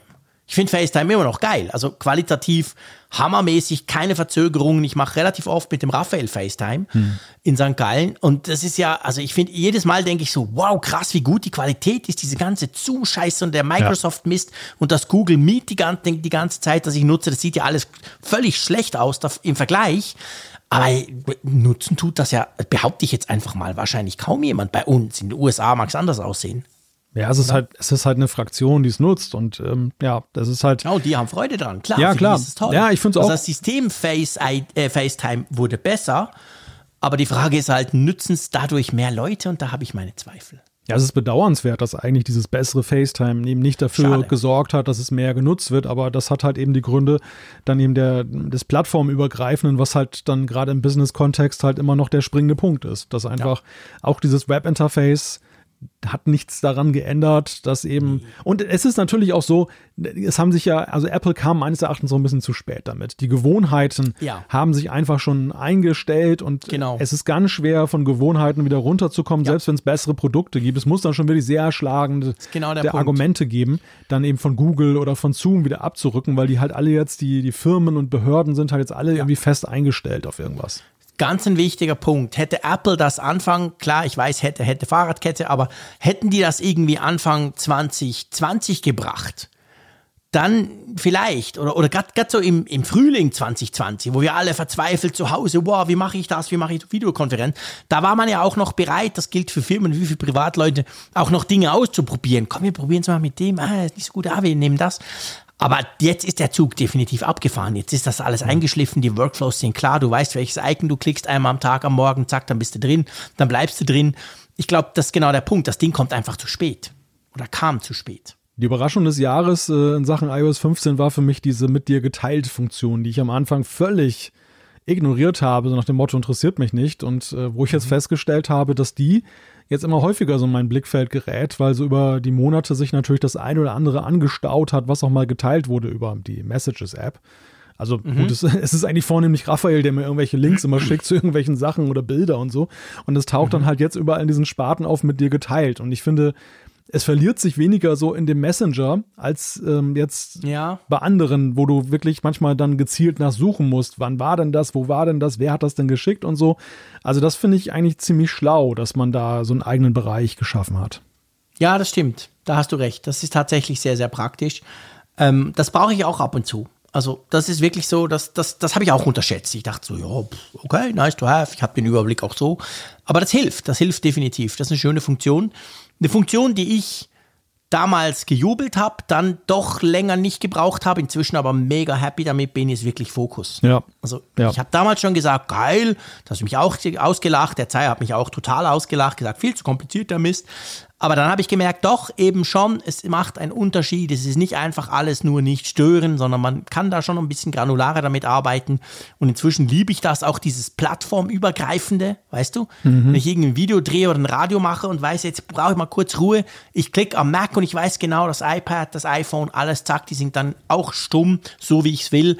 Also da bin ich jetzt Monate später nach wie vor ein Riesenfan davon und nutze das wirklich fast täglich. Ja, meinen größten Use Case habe ich tatsächlich jetzt gerade. Denn wenn der Apfelfunk Beispiel. beginnt, dann der, der Zeier hat immer gerne mal so ein paar iMessages hier dann noch hergeschickt, dann während Mhm. der Apfelfunkaufnahme. Ich glaube, er wollte mich auch ein bisschen damit ärgern, weil dann klingelt es halt immer im Hintergrund. Und Mhm. jetzt hat die KI auch erkannt, dass ich ungestört bleiben möchte. Und Mhm. vorhin zum Beispiel, als wir anfingen zu sprechen, im Vorgespräch kam dann plötzlich von selber schon, dass Zeit für mich aktiviert Ja. wurde. Und jetzt ist hier Genau. halt Ruhe auf all den Geräten. Ja. Also keiner kann jetzt hier diese Aufnahme mit diesem Ja. Ping unterbrechen. Ja, ja, genau. Also so ja, sehen, ja, genau gleich. es das hat- ist großartig. Es hatte auf jeden Fall einen Nutzwert. Ja. Hast du dich an den Safari-Browser gewöhnt? Es war ja, Ja, eines der, der kontroversesten Themen dieses Jahres. Die Frage. mal, ist das dieses, das ist dieses. Ach ja, du ähm, nutzt den ja gar nicht. Dieses, ich das, vergaß. dieser Kompass, dieses Icon mit dem Kompass, gell? Ich vergaß. Genau. Du vergaßt, ich bin ja Mr. Chrome. Ja, ich habe mich sehr, ich habe mich total daran gewöhnt. Er stört mich nicht. Okay. ja. Das sagt alles. Nee, ich bin bei Chrome. Weiterhin auf dem Mac, auf dem, auf dem iPhone, auf dem iPad. Perfekt, funktioniert wunderbar. Warum soll ich was anderes tun? Ähm, ja, von dem her kann ich da wenig dazu sagen. Also ich ertappe mich Wie sieht's bei dir aus? Ich, ertapp, ja ich ertappe mich nach wie vor immer noch dabei, dass ich gelegentlich immer noch nach oben tippe, um die URL einzugeben. Also diese, Aber du hast es nicht umgestellt. Man kann es ja umstellen. Man kann es umstellen. Nein, nein, ich habe ich hab schon den Versuch unternommen, tatsächlich Okay. mich an diesen, schon, Fortschritt, denn schon. an diesen Fortschritt zu gewöhnen. Grundsätzlich finde ich es auch eigentlich okay. Also klar, also die, die, die Begründung, dass man das eben leichter erreichen kann, ist eine gute. Ja. Und das, das ist eigentlich auch durchaus nachvollziehbar. Das Problem ist tatsächlich nur, dass du 14 Jahre dann eben trainiert wurdest, das eben oben zu suchen. Ja, klar. Und das ist wirklich dann auch im Gegensatz zu anderen Funktionen, wo es dann leichter geht, dann, dann eben diesen Übergang zu schaffen, dann doch ziemlich lange dauert, bis du das wirklich raus hast. Ja. Die Tab-Gruppen nutze ich zum Beispiel überhaupt nicht. Also das finde ich zwar sehr nützlich, um dich besser zu organisieren, aber am Ende des Tages ist es so, es herrschte vorher Chaos bei meinen Tabs und es herrscht weiterhin Chaos. Das ist Bei egal. mir genau gleich. Also eh, klar, ich brauche den Chrome, aber ich habe ich hab zum Beispiel auf dem iPhone immer noch eingestellt, Standardbrowser ist Safari. Man kann ja das schon lange umstellen, weil ich eben dadurch quasi gezwungen werde, den zumindest auf dem iPhone ab und zu zu nutzen, weißt du? Und ich finde auch, ich, mir gefällt das Design, auch diese Einfärbung, je nach Webseite, finde ich alles ganz cool. Aber auch das mit den Tab-Gruppen, da dachte ich damals, das ist es, das ist geil, das werde ich dann nutzen. Aber nee, das nutze ich nicht. Das kann der Chrome auch, aber da brauche ich es auch nie. Ich habe einfach 40 Tab offen und ich finde die schon, die ich brauche. Ja. Zwei nennenswerte Sachen haben wir noch. Das eine ist Live-Text und das zweite sind tatsächlich diese Datenschutzfunktionen, jetzt gerade dieses Mhm. E-Mail-Adresse verbergen. Also letzt, letztgenanntes muss ich ja sagen, finde ich sehr nützlich. ja, ich auch. Ja. Das ist so einfach, halt- einfach implementiert. Ne? Das ist genau der Punkt. Das ist für mich so eine Funktion, das ist so die typische Funktion, wo man halt sieht, für wen Apple eigentlich entwickelt. Und ich finde das positiv. Wenn du das meiner Frau erklärst, was das macht, findet sie das zwar im Prinzip spannend, aber es kommt dann sofort, ja, sicher kompliziert. Und wie mache ich das denn? Ja, ich brauche es wahrscheinlich nicht. Aber so wie es eben implementiert ist, dieses Unterschwellige, dieses Vorschlagen, hey, willst du nicht verbergen? Oh ja, klar, klick, zack. Und du merkst ja eigentlich keinen Unterschied davon. Das ist super gut integriert. Und ich bin auch ein großer Fan davon und nutze das eigentlich überall, wo sich's, wo sich's anbietet, ja. Genau. Ja, und dieses Live-Text-Feature, ähm, es ist, ist tatsächlich keine Funktion, wo ich jetzt im Jahresverlauf festgestellt habe, dass ich sie ständig brauche. Aber es gab ein, zwei Situationen, wo ich dann wirklich dann irgendwelche Texte mal schnell erfassen wollte, habe mir einfach ein Foto gemacht und dann konnte ich sie per Copy and Paste dann reinhauen. Das fand ich sehr nützlich. Echt, habe ich noch nie genutzt. Ja, das ist vielleicht auch ein Also, bisschen. ja, ich habe es genutzt zum Testen, aber bin ich noch nie drüber gestolpert, wann ich es brauchen könnte. Ist vielleicht auch berufsbedingt. Also wenn du bei einer Lokalzeitung ja. arbeitest, hast du nach wie vor eben Leute, die dir irgendwie dann äh, plötzlich einen Ausdruck von irgendwas zuschicken und nicht eine okay. E-Mail. Natürlich kannst du hinterhergehen und die Leute, den Leuten sagen, hey, schick mir das Ganze nochmal digital, aber bis du sie am, Te am Telefon doof. hast oder ob ja. sie es hinkriegen, das ist dann halt immer die Frage. Und dann habe ich es in der Vergangenheit immer so gemacht, dann habe ich die einfach abfotografiert und es gibt ja online so OCR-Dienste, wo du dann irgendwie dann dreimal Werbung klicken musst und dann kriegst du das halt digitalisiert. Das geht auch. Aber es ist natürlich viel einfacher, wenn du einfach diesen Workflow in deinem Smartphone dann komplett hast. Also vom Foto mhm. bis zum digitalen Text. Dann schickst du das irgendwie per E-Mail rüber oder über die iCloud und peng hast du den Text. Also das fand mhm. ich, das finde ich ganz nützlich. Das aber, ja, ja es, es ist so, alle Schaltjahr mal nützlich, aber dann halt sehr nützlich. Ja, ja, definitiv. Okay, cool. Ähm, iPad OS, wollen wir da mal rüberspringen? Da wollen wir mal rüberspringen, ja. Das können genau. wir ja kurz halten, oder? Das alles drin, was letztes Jahr schon hätte drin sein so wollen, aber leider nicht mehr. Ja. Ja, ich finde nach wie vor diese Multitasking-Neugestaltung mit den drei Punkten, ähm, sehr cool. Das ist Stimmt. eine sehr gute Weiterentwicklung gewesen, denn auch wenn viele gesagt haben, ja, wenn man das mal verinnerlicht hat, war das alles total logisch und dann konnte man sich das auch merken. Ich habe es in den ganzen Jahren nie so wirklich hingekriegt. Ich fand dieses Rumgefingere da immer ziemlich blöd und jetzt kannst du wirklich mhm. da oben auf diese Punkte draufklicken und du kannst dann diese Layouts auswählen. Es ist super einfach. Ja, das stimmt. Also das Multitasking, ganz wichtiger Punkt, fair enough, finde ich auch sehr, sehr interessant. Ja. Aber sonst, ja, ja, die Widgets okay. sind halt schön, die App-Mediathek. Also das, das sind ja Dinge, die wir eigentlich ja schon gerne letztes Jahr gehabt hätten, die jetzt glücklicherweise nachgezogen wurden. Aber genau. ja. ja. Kann, man ja, jetzt, genau. kann man jetzt nicht mehr groß feiern, finde ich halt. Ne? Nee, finde ich auch. ja, finde ich definitiv auch. Jo, dann ähm, macOS Monterey. Da ist ja so, dass da halt auch noch so die ein oder andere Funktion fehlt, oder? Vor allem dieses, wie hieß das, mit iPad und Universal Control, glaube ich, ne? Universal Control. Ich habe den Namen schon wieder vergessen, weil es so lange her ist. Haben wir immer noch nicht, kommt wahrscheinlich auch erst nächstes Jahr dann. Gut, ich meine, das ist ja klar. Ja, Frühjahr. Das Jahr passiert nichts. Ja, ja, gut, okay. Irgendwann im Frühjahr. morgen am 30. Dezember, nein. Genau, morgen, zack, kommt's noch. Dann kommt dann Apple und sagt, wir haben schon gesagt. ja. Nein, im Wesentlichen also das, das Interessante ist ja, dass wir auch in macOS immer mehr Sachen vorfinden, die eben dann auch vorher schon bei iOS angeklungen sind, die dann auf diesem, auf dieser Plattform dann halt kommen. Also gilt das ja jetzt zum Beispiel für FaceTime, Dinge, die in den Nachrichten, in der Nachrichten-App passieren und so. Mhm. Der Safari-Browser, auch hier ist es ja so, dass du da wahrscheinlich nicht so viel zu sagen kannst und möchtest, ähm, hat sich ja auch nochmal geändert. Auch das hatte mhm. für Diskussionen gesorgt. Apple hat auch nochmal ein bisschen nachgebessert. Ja. ja. Genau. Ähm, WatchOS 8. Hm. War da was? Was kann das denn genau, eigentlich? war da was? Ich glaube, das ist der alles entscheidende Punkt. Also ich nutze die Apple Watch natürlich täglich. Ich liebe das Teil nach wie vor. Auch die neue, gerade wegen dem großen Bildschirm. Aber ich muss sagen, WatchOS, das, da gibt es nichts bei WatchOS 8, wo ich denke, ey, cool, dass wir das dieses Jahr haben. Ja. Ähm, das fühlt sich genau gleich an wie letztes Jahr. Kann man absolut vernachlässigen. Aber was sagst du denn jetzt? Jetzt sind wir ja eigentlich an dem Punkt so für so ein kleines Software-Fazit. Wir haben jetzt ja mhm. einige Highlights gesehen durchaus, die wir auch gut finden. Ja. Aber der ganz große, das, das große Software-Jahr war es ja wirklich nicht, oder? Nee, nee, nee, das war es definitiv nicht. Also das war wirklich so ein Jahr, ja, spannende Weiterentwicklung, ein paar gute Ideen auch. Wir haben vorhin Fokus angesprochen zum Beispiel oder so.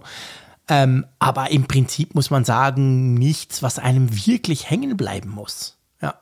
Ja, was mich daran beeindruckt, ist ja, mein Apple hat ja sowohl bei Hard- und Software unter erschwerten Bedingungen arbeiten müssen. Die Produkte, die wir dieses ja. Jahr vorgestellt bekommen haben, sind ja jetzt, anders als jetzt die 2020er Produkte, voll in diese Corona-Zeit schon hineingefallen. Klar haben bestimmte mhm. Dinge auch einen längeren Vorlauf, aber das, äh, ich behaupte mal, die letzten zwölf Monate sind auch mal von großer Bedeutung. Und ich würde ja. jetzt auch mal unterstellen, dass die Herausforderungen einer weltweiten Pandemie beim Thema Hardware weitaus größer sind, einfach weil die Produktion oder die, die verschiedenen Arbeitsschritte über den ganzen Globus verteilt sind. Anders als bei der Software, die ja nun dann eben im Hauptquartier in äh, Cupertino dann hauptsächlich entsteht. Und mhm. deshalb frage ich mich jetzt, oder ich habe auf der einen Seite Bewunderung dafür, dass Apple es eigentlich so gut hingekriegt hat, noch bei der Hardware zu liefern, mit Neuigkeiten und allem drum und dran. Und ich wundere mich, dass man bei der Software komischerweise dann, dann nicht die, die, die, da größere Würfe gesehen hat. Weißt du, was meine Theorie ist? Äh, die muss nicht stimmen, natürlich.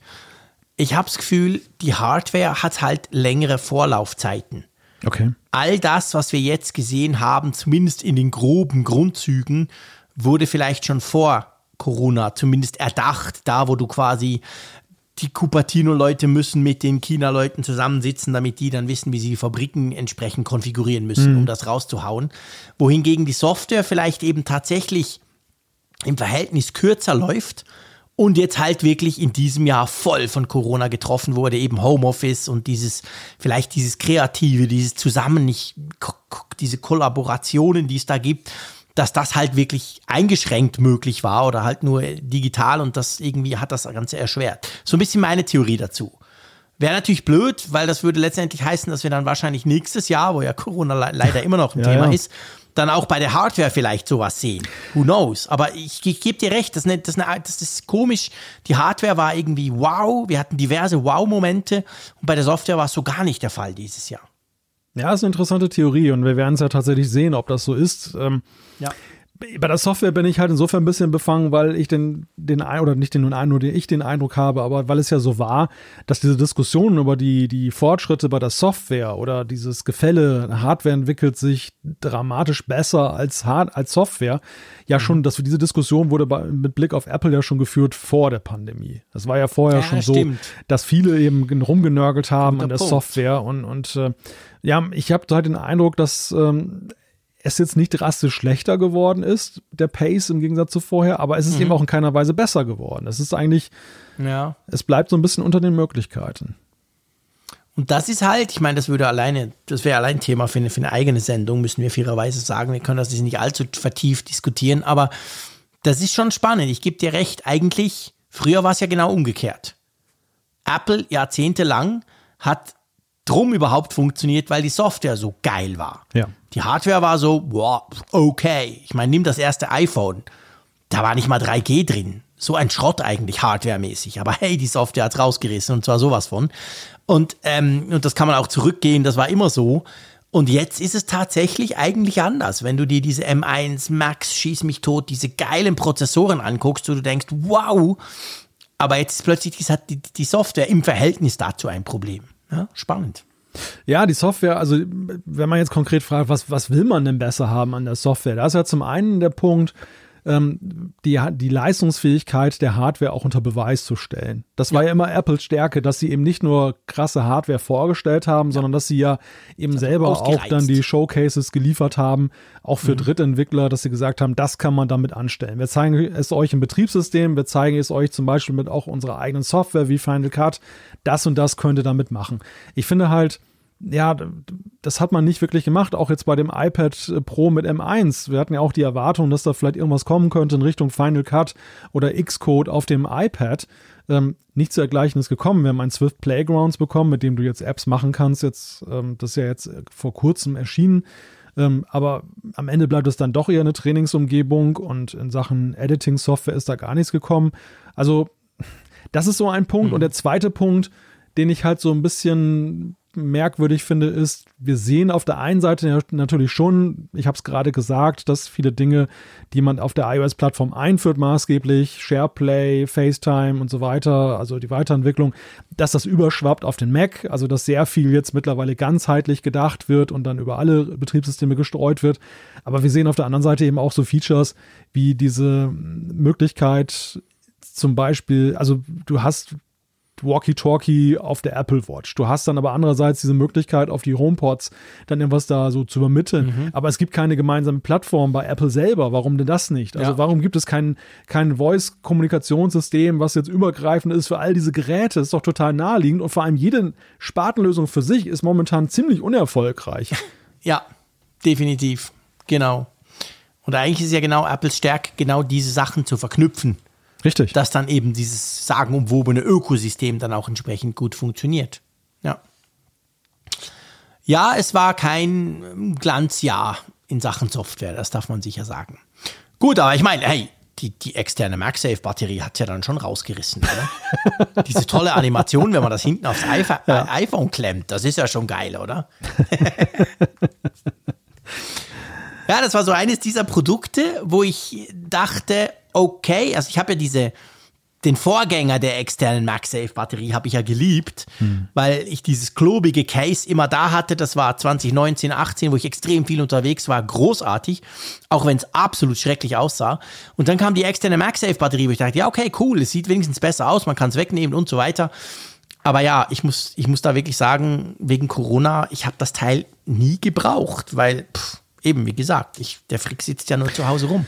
Ja, ich glaube, das ist auch ein ganz wichtiger Punkt. Dass das Teil läuft ja in diesem Jahr wirklich so ein bisschen außer Wertung, weil es in eine Zeit ja, hineingekommen ist, ja. wo der Use Case nicht gegeben ist und wo eigentlich diese ganzen Bewertungen eher theoretischer Natur sind. Grundsätzlich kann man ja mhm. sagen, so in Sachen Look and Feel, dass die Vorgängerversion, ich habe sie auch genutzt, ähm, war super praktisch. Mhm aber für ein Apple-Produkt ungewöhnlich äh, vom Design Hässlich. her. Ja, weil genau. allein, allein die Art und Weise, wie du das Teil angelegt hast, war ja schon irgendwie überhaupt nicht Apple-like. Und ja. ähm, so mit Umklappen und reinzwängen und so weiter, es war alles nicht so, es war nicht so glatt und, und easy, wie man das von Apple kennt. Es war ja. alles so ein bisschen ruppig. Und das fand ich das schon sonderbar für so ein Apple-Design. Das ist jetzt natürlich mit diesem magnetischen einfach anklappen und so weiter wesentlich intuitiver, mehr wie, wie mhm. es bei Apple ist.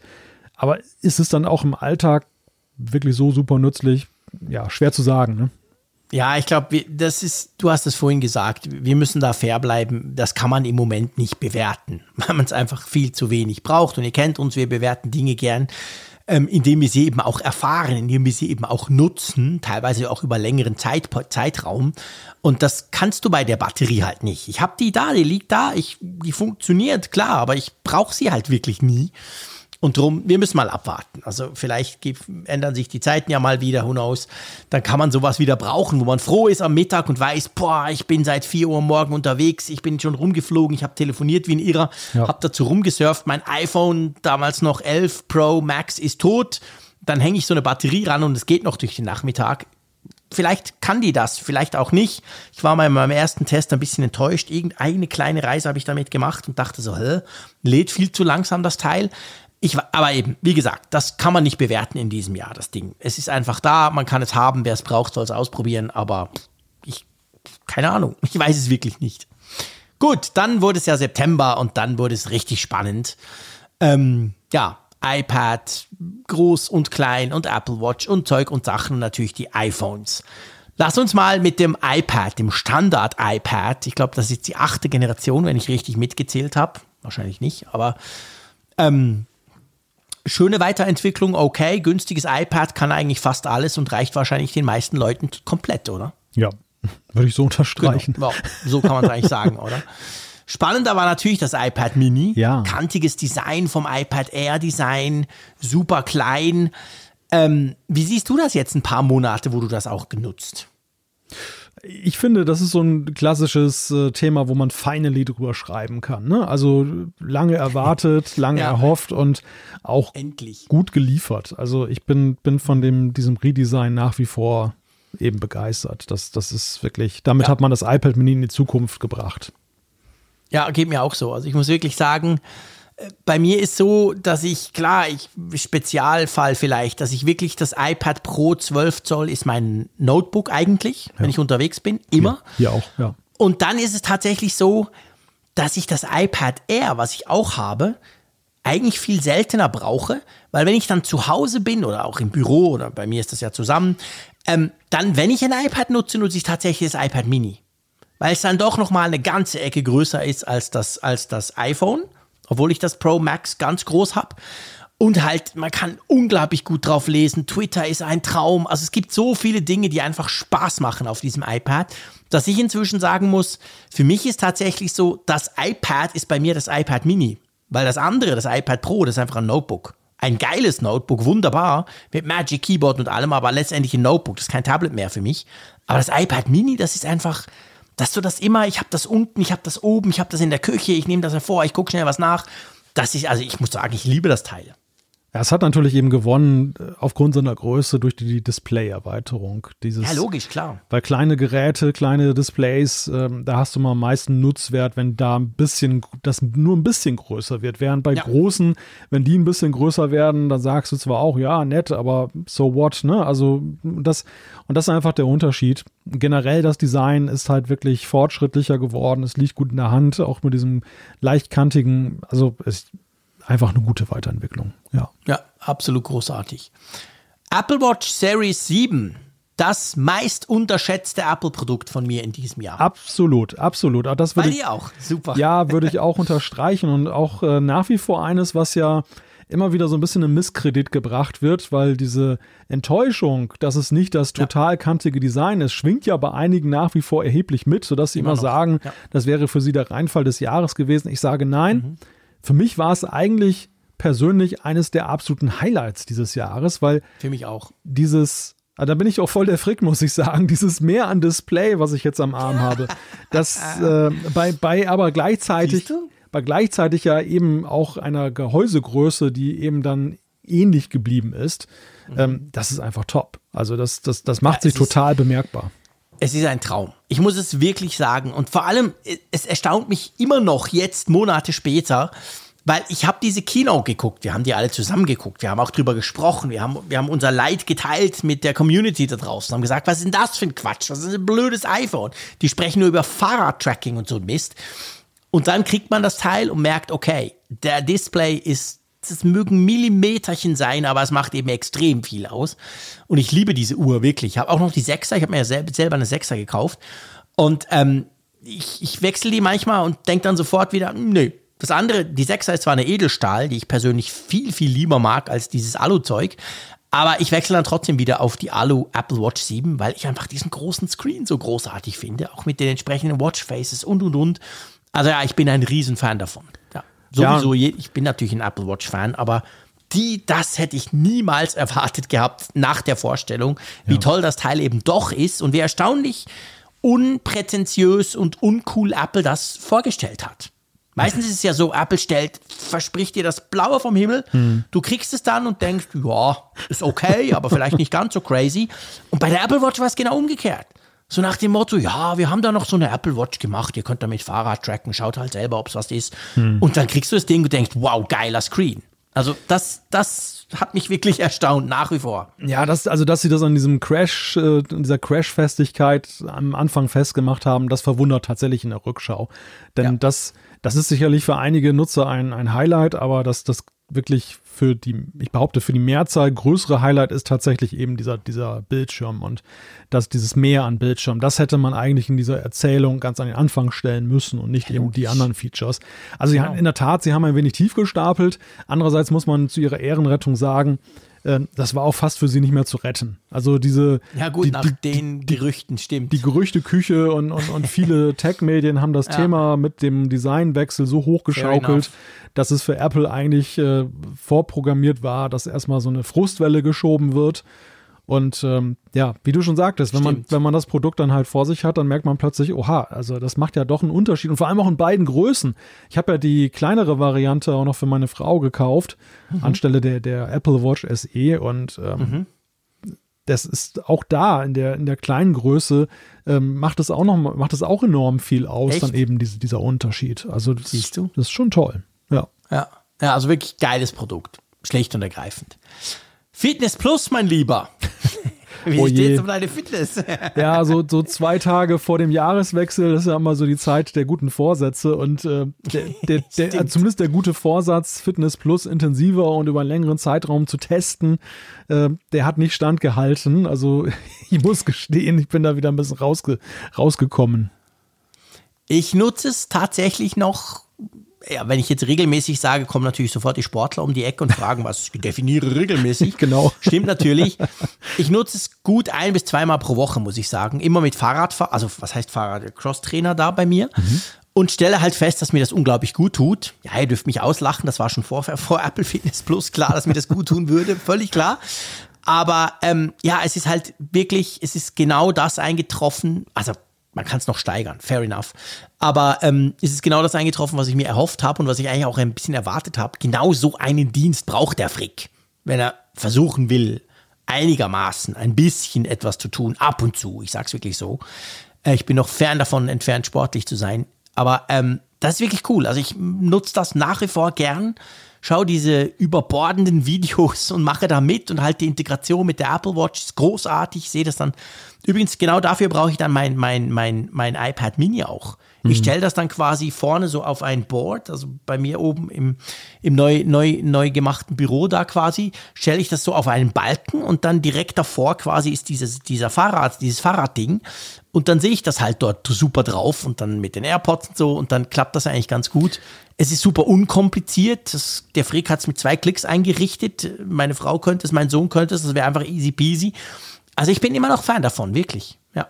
Ja, ich glaube, der, der Unterschied zwischen uns beiden und das, das bedingt auch die, die unterschiedliche Nutzung, ist aber auch, du bist ja im Homeoffice jetzt voll geblieben, weitgehend. Ja, absolut. Und bei mir ist es Das so ist genau gewesen, im letzten halben Jahr ähm, hat Homeoffice bei mir wieder deutlich nachgelassen. Ich war, Ja. ich war mehr wieder in Präsenzarbeit, war viel auf Achse und konnte meine Fitnessringe dann auch ohne Mühe dann genau einfach durch die tägliche Bewegung. Also wenn ich ich, sterbe hier, ich komme überhaupt nicht mehr raus. wenn ich, wenn ich Fitness Plus gehabt hätte jetzt während dieses äh, Lockdowns Anfang des Jahres, ähm, das wäre ein echter Ja. Segen gewesen, weil da ist bei mir selber auch das Thema mangelnde Bewegung und so weiter auf die Agenda gerückt. Dass ich wirklich so dachte, also Mhm. Ja. du sitzt eigentlich zu viel in den eigenen vier Wänden, beziehungsweise in den eigenen vier Wänden ähm, bewegst du dich zu wenig. Und da hätte Ja. ich das, diesen Dienst mit Kusshand genommen. Er kam jetzt für mich halt zu einem Zeitpunkt, wo ich ihn nicht wirklich benötigt habe. Aber wenn dieses Szenario wiederkommt, wir wissen ja nicht, was passiert in den nächsten Wochen jetzt, ob dann da die große Welle kommt mit allem Mhm. drum und dran dann werde ich vermutlich auch bei Fitness Plus landen und äh, wie, Ja. in welcher auch immer gearteten Art und Weise, wenn halt Homeoffice eine größere Rolle dann spielt. Also so gesehen, ich schreibe Fitness Plus nicht ab, nur momentan hat es sich halt nicht ergeben.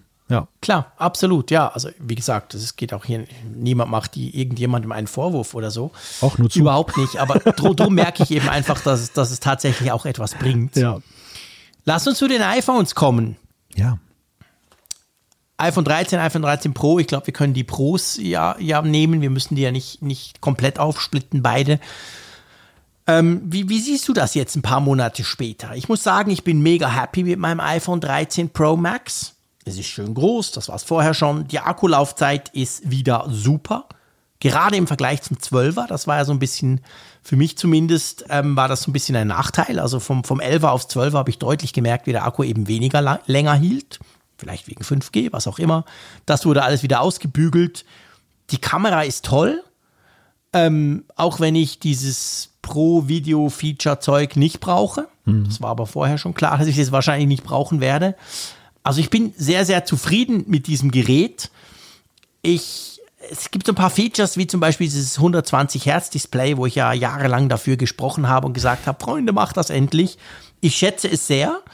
Aber muss auch sagen, wenn ich dann beim iPhone 12 zum Beispiel vom Sohnemann gucke, ist jetzt auch nicht so, dass mir das sofort auffällt. Es gibt wirklich so, eben so Twitter, ich habe es damals schon gesagt, es sind ein paar Dinge, wo es mir wirklich auffällt. Ja. Aber ähm, wahrscheinlich wäre ich auch noch ein, zwei Jahre ohne das ausgekommen. Aber immerhin, es killt mir kein Akku, es stört mich nicht. Mein, mein Gerät hält trotz vielen Telefonaten, die ich ja immer noch jeden Tag führe, hält immer noch locker durch. Also alles in allem bin ich sehr zufrieden, ist aber nicht das Über-iPhone geworden. Ja, mich, mich hat ja Apple immer damit, dass sie dann vor allem so einen Fokus auf das Kamerathema setzen. Also ich bin ja so ein, so ein Hobbyfotograf, der eben, äh, bei dem auch die Fotografie eine ganz andere Wende genommen hat, dadurch, dass ich dann eben diese Alltagsknipse immer dabei habe. Das, also Genau. ich habe auch vorher schon tolle Motive gesehen, aber dann hatte ich nie eine Kamera zur Hand. Und jetzt habe ich dann nicht nur ein Smartphone zur Hand, um überhaupt ein Foto zu machen, sondern ein Smartphone, was von Jahr zu Jahr eben leistungsstärker wird und, und immer mehr rauskitzelt aus solchen tollen Momenten. Und ähm, dieses Thema alleine, dass die Lowlight-Performance sich dann wieder verbessert hat, dieses Thema mit der Makrofotografie und so. Also allein damit hatten sie mich schon beim iPhone 13 Pro. Ähm, der Kinomodus, muss ich sagen, ist nicht so in meinen Use Case übergegangen. Da, da muss ich, ja. Ja. da ist einfach schlichtweg das Problem, da, das ist für mich ein bisschen zu spät gekommen. Also ich, da, da bin ich ja, was Videografie für YouTube angeht, ja schon auf die DSLR von Sony gewechselt. Mhm. Ähm, und äh, am Ende ist es halt eben auch so, dass das Ding nicht 4K kann, ist auch so ein kleiner Killer, weil einfach dann 4K jetzt auch schon Standard ja. ist dann bei YouTube. Da muss ich sagen, das ist, es ist eine nette Spielerei, aber ähm, der Begriff Kinomodus suggeriert eine Professionalität, die das Ding eigentlich nicht hat, ne? so vom Output ja. her. Ja, stimmt. Das ein Kino heißt eigentlich, du musst ja. auch High-End-Output haben. Du musst 4K eigentlich haben. Genau. Das, das ist eigentlich zwingend. Ja, und ansonsten, klar, hier und da findest du dann irgendwelche kleinen Verbesserungen noch und so, die, die da besser sind. Aber es, es ist schon wirklich das Kamerathema, was jetzt auch geblieben ist. Und ähm, wie du schon gesagt hast, die Solidität, ähm, dass du eben weiterhin die, die Akku-Performance und so weiter hast. Also das alleine ist ja auch schon für sich genommen eben gut, wenn das jetzt nicht schlechter wird und so trotzdem. Ja, absolut. Also ich will ja gar nichts Negatives sagen. Die Kamera ist, ist herausragend, Lowlight viel besser als vorher. Also das schätze ich extrem. Die, und, und auch den Makromodus, ich habe das ja damals schon gesagt, äh, zuerst, das, das habe ich völlig unterschätzt. Dachte ich so, mache ich doch nicht, aber natürlich mache ich es eigentlich oft. Und jetzt, wo wo man es halt so schön sieht, wie er umschaltet, wenn man es auch aktiviert hat, da merkt man das auch und denkt man, wow, cool. Also ich liebe die Kamera vom iPhone 13 Pro Max und natürlich ist es die beste Kamera, die Apple bisher gebaut hat. Mir fehlt nach wie vor die Zoom-Geschichte. Also das Dreifach-Zoom ist nice. Das zweieinhalbfach war auch nice, aber eigentlich ist es alles Mist im Vergleich zu was die Konkurrenz teilweise macht. Da, da finde ich wirklich, das finde ich super schade, habe ich schon oft gesagt. Da muss Apple nachlegen. Aber sonst ist die Kamera großartig, keine Frage. Klar, auch gerade für Video, so B-Roll oder so. Ich habe ja. zwar inzwischen wunderschöne Sony-Kameras, aber manchmal äh, denkst du einfach, hey, reicht völlig, ist genial, kannst du ganz tolle Sachen machen. 60 Frames, 4K, wunderbar. Also, nee, das ist ein tolles Phone. Nicht falsch verstehen. Ja, das iPhone ist bei mir, also wie gesagt, erste Wahl, wenn es um Fotografie geht. Bei Videografie ja. ist es dann tatsächlich so die Zweitkamera, die ich dann immer gerne einsetze, wenn ich dann ähm, zum Beispiel jetzt so Outboxing, ein Unboxing ja, genau. zeige und so weiter, dann ist genau. es, dann ist das iPhone zur Hand und da bin ich auch sehr zufrieden mit den Ergebnissen. Was auch äh, sich verbessert hat, was mir noch gar nicht so bewusst gewesen ist bei der Vorstellung, das hat sich jetzt erst so gezeigt in der dunklen Jahreszeit. Der Night Mode hat sich auch nochmal deutlich verbessert. Also ja, da, ich hatte letzt, letztens mal so ein, so ein Foto gemacht aus dem Fenster heraus, als so der erste Schneefall war. Und das mhm. war irgendwie wirklich ein Uhr nachts. Und ähm, mhm. das ist von einer beeindruckenden Schärfe und auch so. Ja ich sag mal, der, die Stimmung, die darüber kommt. Ne? Also es ist dann nicht so ein Night Mode, der die Tag, der die, die Nacht zum Tage macht, sondern es ist ein, mhm. ein Night Mode, der ja. auf der einen Seite das Restlicht nutzt, um eben dir plastisch zu zeigen, was da ist, aber gleichzeitig eben in einer Stimmung, die auch wirklich dann dem Betrachter weiterhin zeigt, das ist tiefste Nacht und ja. finde ich schon sehr, sehr faszinierend. Ja, absolut. Und man darf auch nicht vergessen, beim iPhone 13, also nicht dem Pro, beim iPhone 13 oder beim iPhone 13 Mini, da wurden die Kameras ja auch deutlich verbessert. Also das hat einen ja. Riesensprung gemacht, gerade im Vergleich zum iPhone 12 zum Beispiel. Ähm, da ist sehr, sehr viel gegangen, auch da. Also eine sehr gelungene Geschichte, auch wenn sie, ich sag mal, von außen vielleicht, dadurch, dass das Design halt unverändert übernommen wurde, jetzt nicht so der ganz große Sprung war. Man hätte dem iPhone wahrscheinlich auch iPhone 12S oder so, hätte man das auch nennen können. Aber ja, alle, alle die, also die, das ganze Line-up, das da vorgestellt wurde im September, muss man sagen, sind hervorragende iPhones. Lass uns mal weiterspringen. Ähm, es gab ja dann noch mal eine Vorstellung. Genau. Da haben wir Apple Music Voice bekommen. also wir Schweizer nicht. Du kannst gleich was dazu sagen. Wir haben den HomePod Mini in neuen Farben bekommen. also wir Schweizer nicht. Ähm, wir haben die AirPods 3 bekommen. Ja, wir Schweizer auch. okay. Also, ähm, bevor wir natürlich zum ganz großen MacBook Pro Thema noch kommen, ja. Apple Music Voice mal ausprobiert? Tatsächlich bislang noch nicht, muss ich gestehen.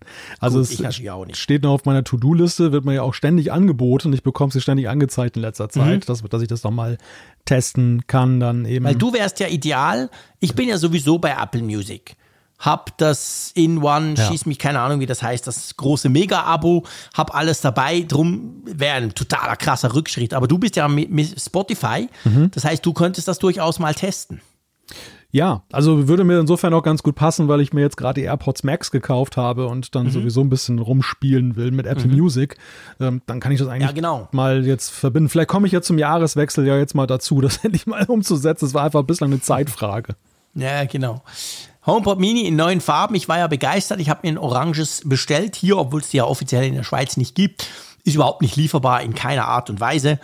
Ein mega netter Hörer wollte mir sogar aus Deutschland, aus dem Mediamarkt einschicken. Super, super, super nett, weil er gehört hat, dass ich das für meinen Kitty, äh, für den Sohnemann wollte. Ähm, ja, also bei uns sind die im Moment überhaupt nicht lieferbar. Ich weiß nicht, wie es bei euch inzwischen aussieht. Aber die Farben sind halt schon cool, dass man jetzt viel mehr Auswahl hat als nur das Schwarz und das Weiß. Ja, ja, ja, klar, absolut. Also ich kann ja auch im Moment gar nicht sagen, wie da die Liefersituation ist. Ich habe jetzt gar mhm. nicht mehr nachgeguckt. Ja.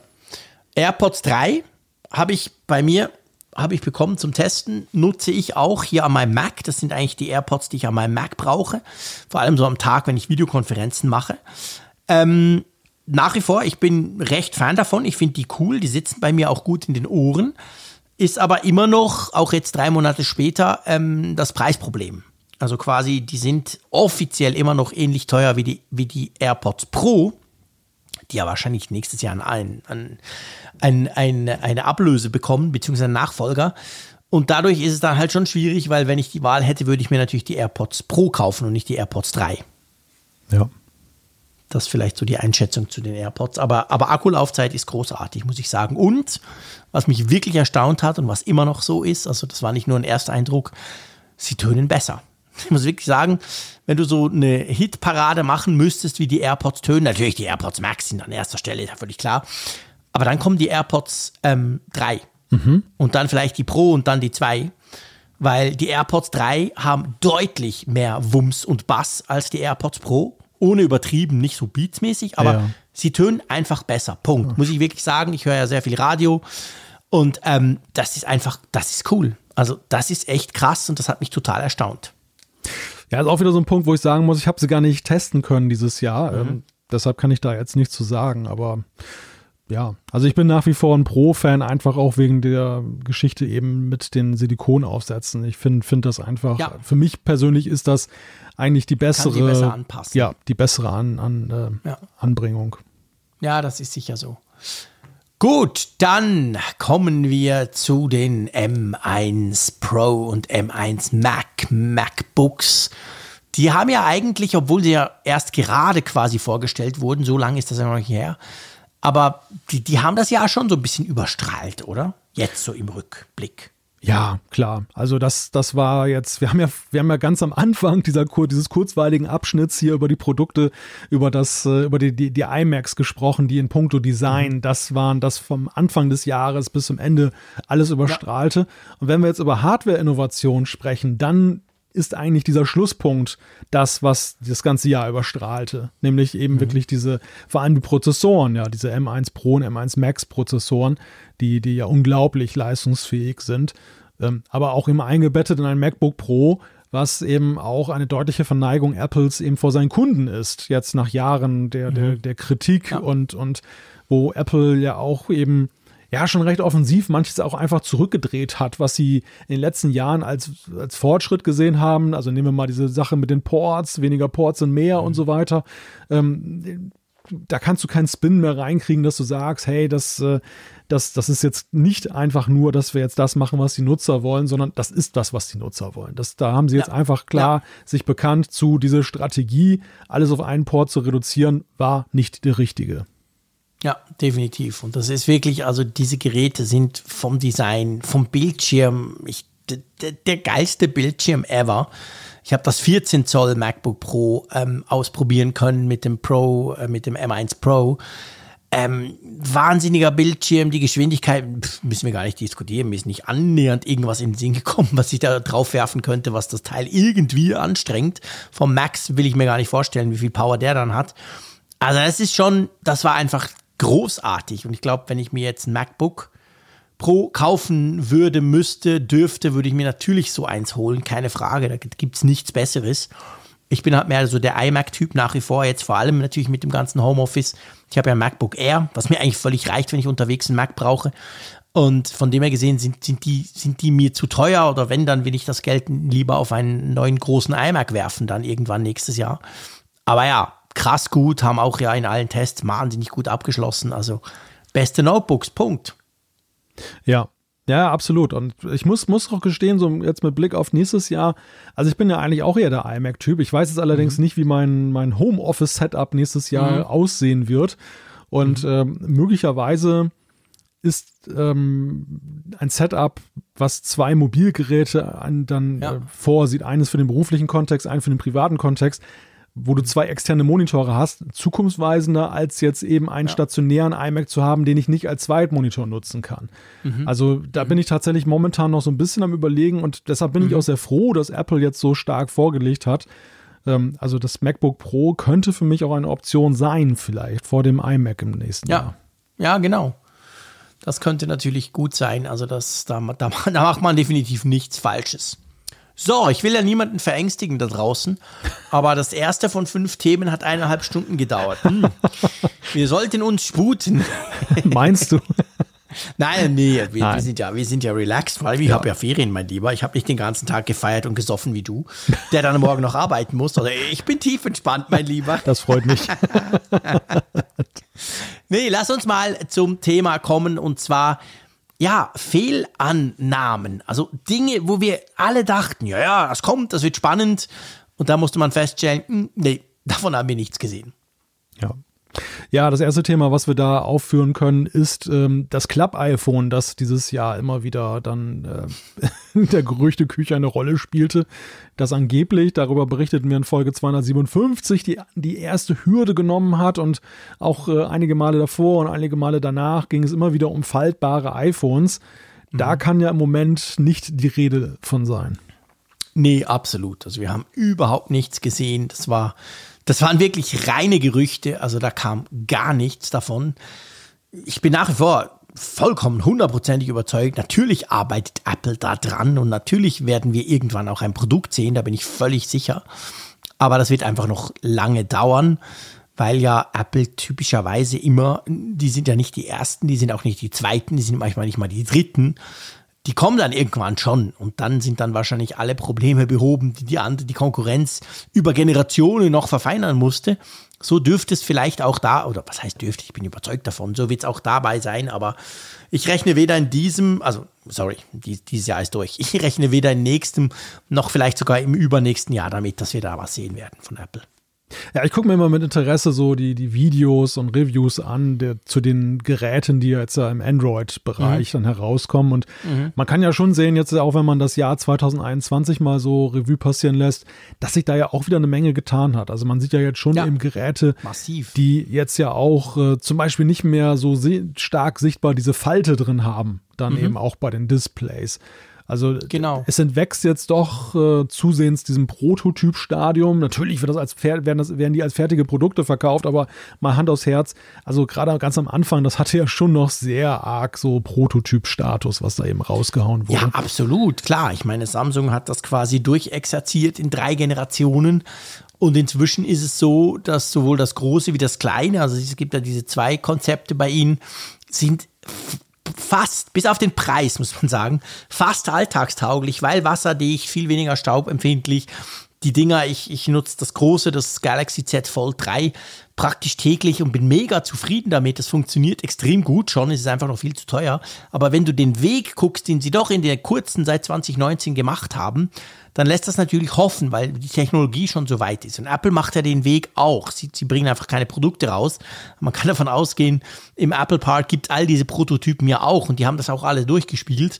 Von dem her gesehen, diese ganze Technologie, denke ich, wird in den nächsten paar Jahren noch viel, viel alltagstauglicher, als sie das jetzt schon ist.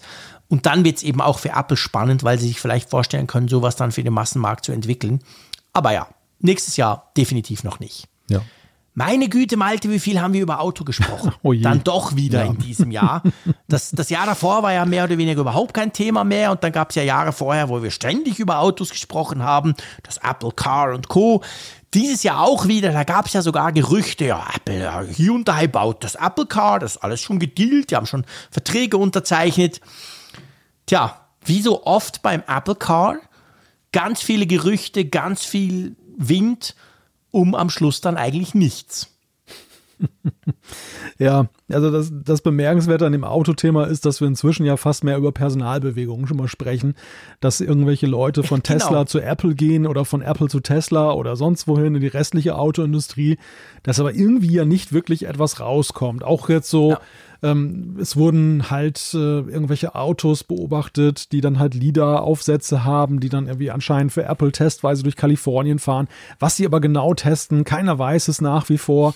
Und da, da erschöpft es sich halt immer. Also keiner ja. weiß eigentlich, was da, was da vor sich geht, außer dass augenscheinlich irgendwas mit Autos vor sich geht bei Apple. Ja, genau. Also dass irgendwie Apple da immer noch Geld investiert in das Thema und man hat keine Ahnung, wie viel, wie weit, was sie machen, nur Software, doch Hardware, ein Komplettpaket, nur Zulieferer. Wir wissen es einfach nicht. Und es ist seit Jahren so gut möglich, dass auch Apple oft nicht weiß und einfach mal was probiert und irgendwie mal eine, eine quasi eine neue, eine neue ähm, Gruppe von Leuten anstellt zum Gucken und dann doch wieder irgendwie sich ändert. Wir, ja. Keine Ahnung. Also das, das wäre tatsächlich auch meine These inzwischen, dass, dass Apple da einfach ein Stück weit Grundlagenforschung betreibt. Ja. Du hast es irgendwann mal so schön gesagt und das war ja so dieses, das war diese Vorpandemie-Zeit, da war die Mobilität der Menschen natürlich noch viel höher und wir haben sehr viel mhm. über die Sharing-Dienste gesprochen, eben auch im ja. Automobilbereich oder generell über die Mobilität der Zukunft, dass man gar kein Auto mehr besitzt, sondern dass das Ganze eben, dass das Autos dann autonom durch die Gegend fahren und man chartert sich eben dann eben eins, was dann vorfährt. Mhm. Und das ist, das Hersteller wie Apple, wenn sie zukunftstauglich sein wollen, halt gut beraten sind, sich frühzeitig um diese Themen zu engagieren. So ähnlich ja. ist es ja auch gerade beim Club-iPhone, was wir gesagt haben. Apple muss jetzt auch schon eigentlich entwickeln und forschen an diesen Sachen, um eben, wenn das wirklich eine eine wirklich gefühlte Marktreife auch hat und nicht eben noch diesen Prototyp-Charakter äh, hat entwickelt, dass sie dann eben auch mit den guten Produkten dann schnell um die Ecke kommen können. Und, ja. und so sehe ich das bei dem Auto auch. Also man lässt genau. sich, man lässt sich immer so ein bisschen an der Nase rumführen, weil halt diese Top-Personalien dann so laufen. Mhm. Aber natürlich ist es ja so, dass so ein Hersteller wie Apple dann eben auch die Möglichkeiten hat, einfach auch Top-Leute zu engagieren und denen wahrscheinlich auch dann eben Gehälter bietet, wo sie einfach sagen, es ist doch egal, ob da jetzt ein Produkt bei rauskommt, es ist einfach von Prestige für Apple zu arbeiten, das Geld stimmt auch. Und ja. tr trotzdem muss es nicht zwangsläufig bedeuten, dass jetzt irgendein Apple Car jetzt nächstes Jahr genau. vorfährt. Ja, ja, genau. Sehe ich, sehe ich ganz genau. Dann, weißt du noch, man ging mal davon aus, dass Touch ID in den Bildschirm wandert. Oh, ja. war ganz sicher, das ganz nächste sicher. iPhone, mhm. also sprich das iPhone 13, hat dann diesen Touch ID im Bildschirm drin. Ich war ja unglaublich froh, dass das nicht kam. Ich hasse ja, die Dinger, ja. Ich weiß, du hast eine Meinung zu. Ja, es, es, ist jetzt augenscheinlich, man kann es wirklich als gesichert ansehen, dass wenn Apple Touch ID implementiert, dass das dann halt in den Home-Button, äh, nicht in den Home-Button, in den Power-Button integriert wird. Ja. Das ist jetzt das Konzept, was, was sie so da verfolgen. So. Genau. Ja. Wenn es denn sein muss, ne, dann machen sie es auf, auf diese Weise aber mhm. eben nicht jetzt irgendwie in Bildschirme. Ja, ganz genau. Hey, was hat man dem iPhone nicht alles angedichtet oh, in diesem Jahr? Ja, ja. Das iPhone sollte eine Satellitenverbindung bekommen und zwar schon dieses Jahr. Da sind schon Verträge. Wir können damit quasi in der Pampa, zum Beispiel bei Malte auf der Düne, können wir damit telefonieren. Ja, Pustekuchen, oder? Ja, also erstmal muss ich ja mal damit aufräumen, dass hier Pampa ist, sondern. Natürlich ist das Pampa bei dir. Ich habe ja feinstes 5G, mein Lieber, aber nein. Bevor ich nicht bei dir bin, glaube ich das alles nicht. ja, ja, genau. Deine konsequente Verweigerung herzukommen. ja, ja, ja, ja, genau. Um, die, Reali ja um die, Realitäten, die Realitäten erstmal anzuerkennen. Nein, aber Spaß beiseite. Also, das war tatsächlich ja das heiße Gerücht kurz vor der Apple äh, Keynote, beziehungsweise vor diesem Online-Event, äh, wo das iPhone vorgestellt wurde, dass es ja hieß, oh, Apple hat da was ganz Tolles im Köcher, dass man eben dann äh, integriert hat, die Möglichkeit, mit Satelliten dann eben kommuni zu kommunizieren, dass eben so eine Always-On-Verbindung dann da ist und so weiter und so fort. Hat sich alles als Blödsinn herausgestellt. Ist aber vielleicht trotzdem ein Thema, ähm, was einfach nur zeitlich falsch verortet war. Also ich könnte mhm. ich finde diese Idee ja. und die Begründung dafür, ähm, und dass, dass Apple sich auch ein Stück weit da losmacht, dann von der Abhängigkeit von Netzbetreibern. Ich finde es nach wie vor ein recht starkes Argument. Ja, absolut. Also ich glaube auch, dass da durchaus Dinge passiert sind, vielleicht sogar schon hardware-technischer Natur, aber halt nicht dieses Jahr, aber vielleicht auch nicht nächstes Jahr, aber dass sich Apple da durchaus Gedanken macht, das ist sicher so. Also ganz von der Hand zu weisen oder ganz ins Reich der Fabeln würde ich dieses Gerücht definitiv nicht tun. Ich glaube, das war mal wieder so eine Geschichte, wo wir einfach zeitlich nicht ganz korrekt waren in den Annahmen. Ja. ja. Ja, ja, definitiv. Da hat, da hat irgendjemand hat das ins falsche Halsloch bekommen und hat, genau. dann, hat dann daraus dann geschlussfolgert, oh, ich Breaking News. Aber in Wirklichkeit ist es ja. irgendeine Sache, die zumindest als Gedankenspiel vielleicht existiert. Ja, genau. Dann, ich glaube, wahrscheinlich das Gerücht des Jahres, weil das hat dann auch zur, zur erst zuerst quasi zur Enttäuschung des Jahres geführt. Das war ja die Geschichte mit der Apple Watch 7. Man ging ja und wirklich fast alle eigentlich gingen davon aus, ja, die Apple Watch 7 vollzieht quasi jetzt diesen Designwechsel, den das iPhone letztes Jahr mit dem iPhone 12 vollzog, also wieder hin zum eckigen, weg vom runden.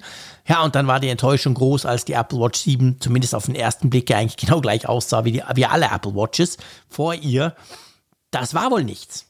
Das war nichts, ja. Und die Frage, die sich natürlich jetzt mit Blick auf die Zukunft stellt, die, die Interpretation waren ja im ersten Moment dann auch so, dass man gesagt hat, na ja, das, was wir jetzt bekommen haben, ist eigentlich nur ein Übergangsdesign. Also man hat jetzt zwar mhm. das Display ja. größer gemacht, aber im nächsten Schritt wird man dann doch auf die Eckigkeit gehen. Ich muss dir sagen, im ersten Moment erschien mir das recht ähm, denkbar. Mittlerweile mhm. bin ich mir da selbst auch da nicht mehr sicher, ob Apple da wirklich das plant. Ja. Es, gibt ja, es gab ja auch viel Feedback auf diese Folge, wo wir das diskutiert hatten. Also bevor sie dann vorgestellt wurde, wo ja auch viele gerade aus der Sportler-Ecke gesagt haben, ja, aber hey Freunde, stellt euch mal vor, so ein eckiges Teil, das ist überhaupt völlig unpraktisch, wenn du dir das irgendwie ein bisschen straff ans Handgelenk bindest und so weiter. Also ich bin auch nicht sicher, ob sie das wirklich tun, ob es das auch braucht, also quasi ob müssen wir iPad, iPhone und eben vor allem die Apple Watch im gleichen Design haben. Ich finde beim iPad ist okay, iPad Mini, iPad Air, iPad Pro, die haben alle diese kantige Form, passt super gut zum iPhone, zu den aktuellen. Aber die Apple Watch muss die wirklich so sein? Also ja, bei mir hängt es damit zusammen, dass ich eben so zufrieden mit der Apple Watch 7 bin plötzlich, ja. unerwarteterweise. Aber ich finde auch, das drängt sich eigentlich nicht auf und vielleicht war das tatsächlich wirklich ein reines Gerücht, wo wir irgendwann sagen werden, hey, da kam nie irgendwas in diese Richtung von Apple. Ja, halte ich ja mittlerweile auch für absolut denkbar, ja. Gut, lass uns zu den Glücksmomenten kommen. Es gab ja viele, meistens am Mittwochabend. Aber ähm, das meine ich jetzt nicht, sondern ähm, ja, quasi, es gab ja auch ganz viele Dinge, die uns Spaß gemacht haben, jetzt neben der reinen Hardware, Software und so weiter.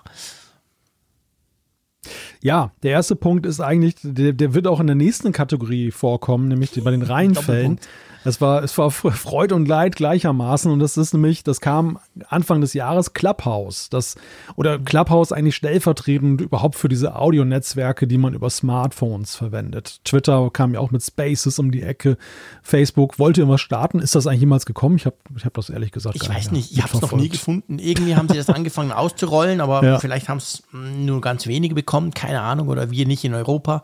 Das weiß ich nicht, aber genau, also Clubhouse war quasi in Europa der Hype im Januar losgegangen. Perfektes Timing. Lockdown, alle so gefrustet nach bald im Jahr Pandemie und so weiter. Und da kam halt das, dass du zusammen so in virtuellen Räumen diskutieren kannst. Du kannst quasi Leute auf die Bühne holen, die können auch mitsprechen. Wir haben ja auch ein bisschen auf Clubhouse rumgetalkt mit dem Zeier zusammen und mit anderen. Ja, war, war cool, war genau in der Zeit genau das Richtige auch. Und wie es so ist mit Dingen, die in der Zeit genau richtig sind, die sind dann auch mal irgendwann eben nicht mehr wichtig, wenn sich die Zeit weiterentwickelt. Im Frühling war die Geschichte eigentlich dann gegessen, oder? Das war dann gegessen, aber das Bemerkenswerte an diesem Phänomen Clubhouse und deshalb sticht es für mich auch heraus aus vielen Erscheinungen des Netzes, die wir in den letzten Jahren gesehen haben, ist, es ging ja tatsächlich dermaßen schnell in den Alltagsgebrauch über. Also ich habe Leute gesehen, mhm. die das Wort Clubhouse in den Mund genommen haben, die meinten, auf Clubhouse sein zu müssen, die eigentlich eher so diejenigen sind, die es erst annehmen, wenn etwas wirklich etabliert ist. Weißt du, so wie mhm. Facebook. Facebook war ja, ja, am Anfang auch eher so was Nerdiges, beziehungsweise etwas, was halt Leute, die sich mit Netz auskennen, gemacht haben. Und irgendwann ist es ja dann so in den Alltagsgebrauch übergegangen, dass wenn du heute irgendwo das Facebook-Emblem siehst auf einem Werbeplakat, das ist so selbstverständlich wie das Telefonpiktogramm. Genau. Ne? Und das, genau. du assoziierst es einfach als eine Art Kommunikationsmittel, was man halt kennt. Und so war es bei Clubhouse auch. Also Clubhouse hat so schnell einen Charakter angenommen, dass ich dachte, irgendwie gibt es diese Ära vor Clubhouse, Clubhouse nicht mehr. Es ist jetzt wirklich so eben angekommen. Und genauso schnell war es aber eben auch demontiert. Und das, das ist wirklich ja. ein Phänomen gewesen, das man sich aber auch tatsächlich mit diesem Corona-Sondereffekt ein Stück weit nur erklären kann. Ja, der Hype war gigantisch, der Hype war wirklich crazy und wir haben ja schon viele Hypes im Internet mitgemacht. Aber der war wirklich schon, boah, das ging super schnell, genau wie du gesagt hast. Und auch eben Leute, die sonst, die man sonst nicht irgendwie verdächtigt, da bei Tech-Hypes mitmachen zu wollen. Aber dann war es halt auch schnell wieder vorbei. Genau. Du hast Apple Arcade als Glücksmoment draufgeschrieben. Das erstaunt mich jetzt doch ein bisschen.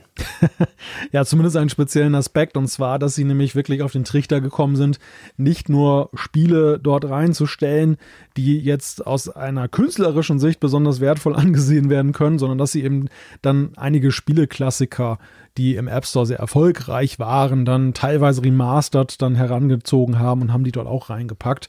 Womit dieser Arcade-Charakter, wie ich finde, also ein Kritikpunkt, den es ja auch gab, dann ein wenig dann stärker zur Geltung gekommen ist. Ja. Ich will nicht sagen, dass das jetzt perfekt ist, das Netzwerk, da bin ich weit von entfernt.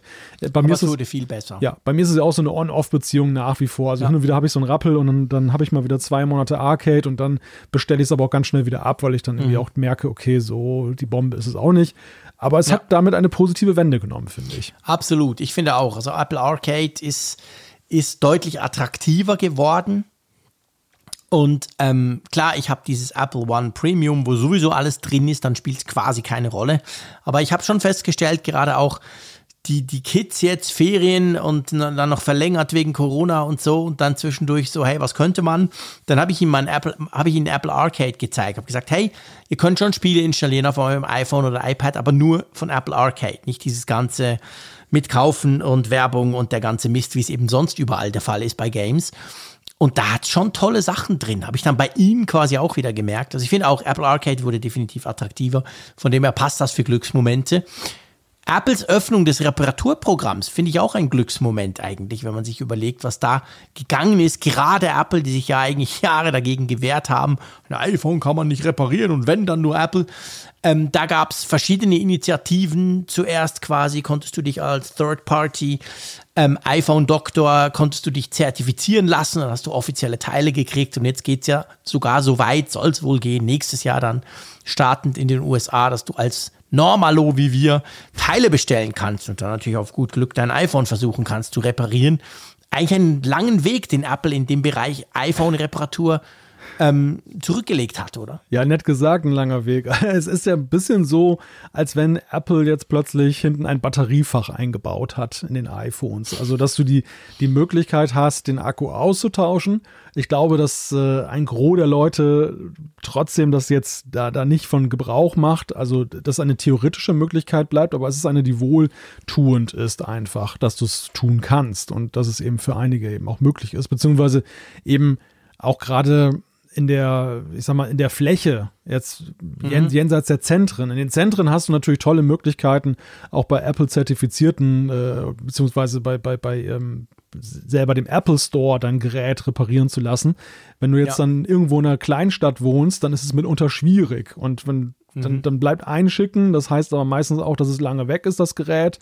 Und ähm, das eröffnet halt neue Möglichkeiten. Angefangen damit, dass Apple ja eben dann diese zertifizierten, äh, diese Zertifizierung aufgemacht hat, eben dann auch für kleine Reparaturbetriebe, aber jetzt eben auch, dass man zum Beispiel einen befreundeten Tüfter auch ansprechen kann und der kann auch tatsächlich dann auf Originalersatzteile zurückgreifen. Ja, ganz genau. Das ist wirklich definitiv eine coole Sache. Ja, jetzt hatten wir die Glücksmomente. Es gab aber durchaus auch den einen oder anderen, wenn ich hier die Liste angucke, ist sie länger, ähm, äh, Reinfall, oder? Der Frust des Jahres quasi. Ja, den ersten Punkt können wir eigentlich abhaken, weil das haben wir jetzt ja gerade schon so ja. verhackstückt. Clubhouse, der, der Aufstieg und der Fall. Und ich glaube, das Thema Audionetzwerk ist irgendwie gegessen. Also das, das wird auch ja. wohl so nicht mehr wiederkommen. Da haben ja einige auch gedacht oder gewettet, dass das nochmal eine Renaissance feiert. Ich sehe das nicht. Ähm, der nächste Punkt, den hatten wir in Apfelfunk 260 angesprochen. Mhm. Das war roundabout Anfang Februar.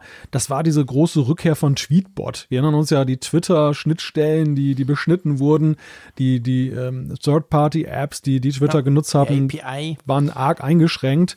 Und Tweetbot kam jetzt wieder eben mit diesem neuen Schnittstellenmodell, das das Twitter dann anbietet. Mhm. Aber irgendwie so richtig zurückgekommen ist Tweetbot da eigentlich nicht, oder? Ja, ich glaube, ich, ich, ich, ich kann mich als klassisches Beispiel nehmen. Und ich habe das Gefühl, so geht es eben fast allen oder vielen. Ich war ein die-hard Tweetbot-Nutzer über viele, viele Jahre. Ihr wisst, ich verbringe 90 Prozent meiner Zeit auf Twitter. Na, so schlimm ist nicht, aber fast. Ich bin extrem aktiv auf Twitter.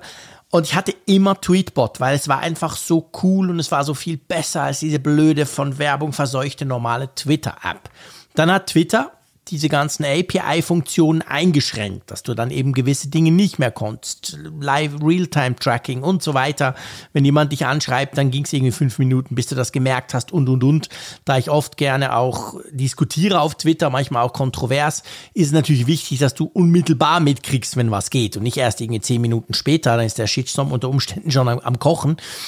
Dann bin ich Zähneknirschen zu Twitter und dachte, ja, dann muss ich halt die offiziellen, nee, eigentlich nervt sie mich und sie ist nicht halb so gut, vor allem auf dem iPad, katastrophal, mache ich's halt. Und dann, ja, dann gewöhnt man sich dran, so krass das ist.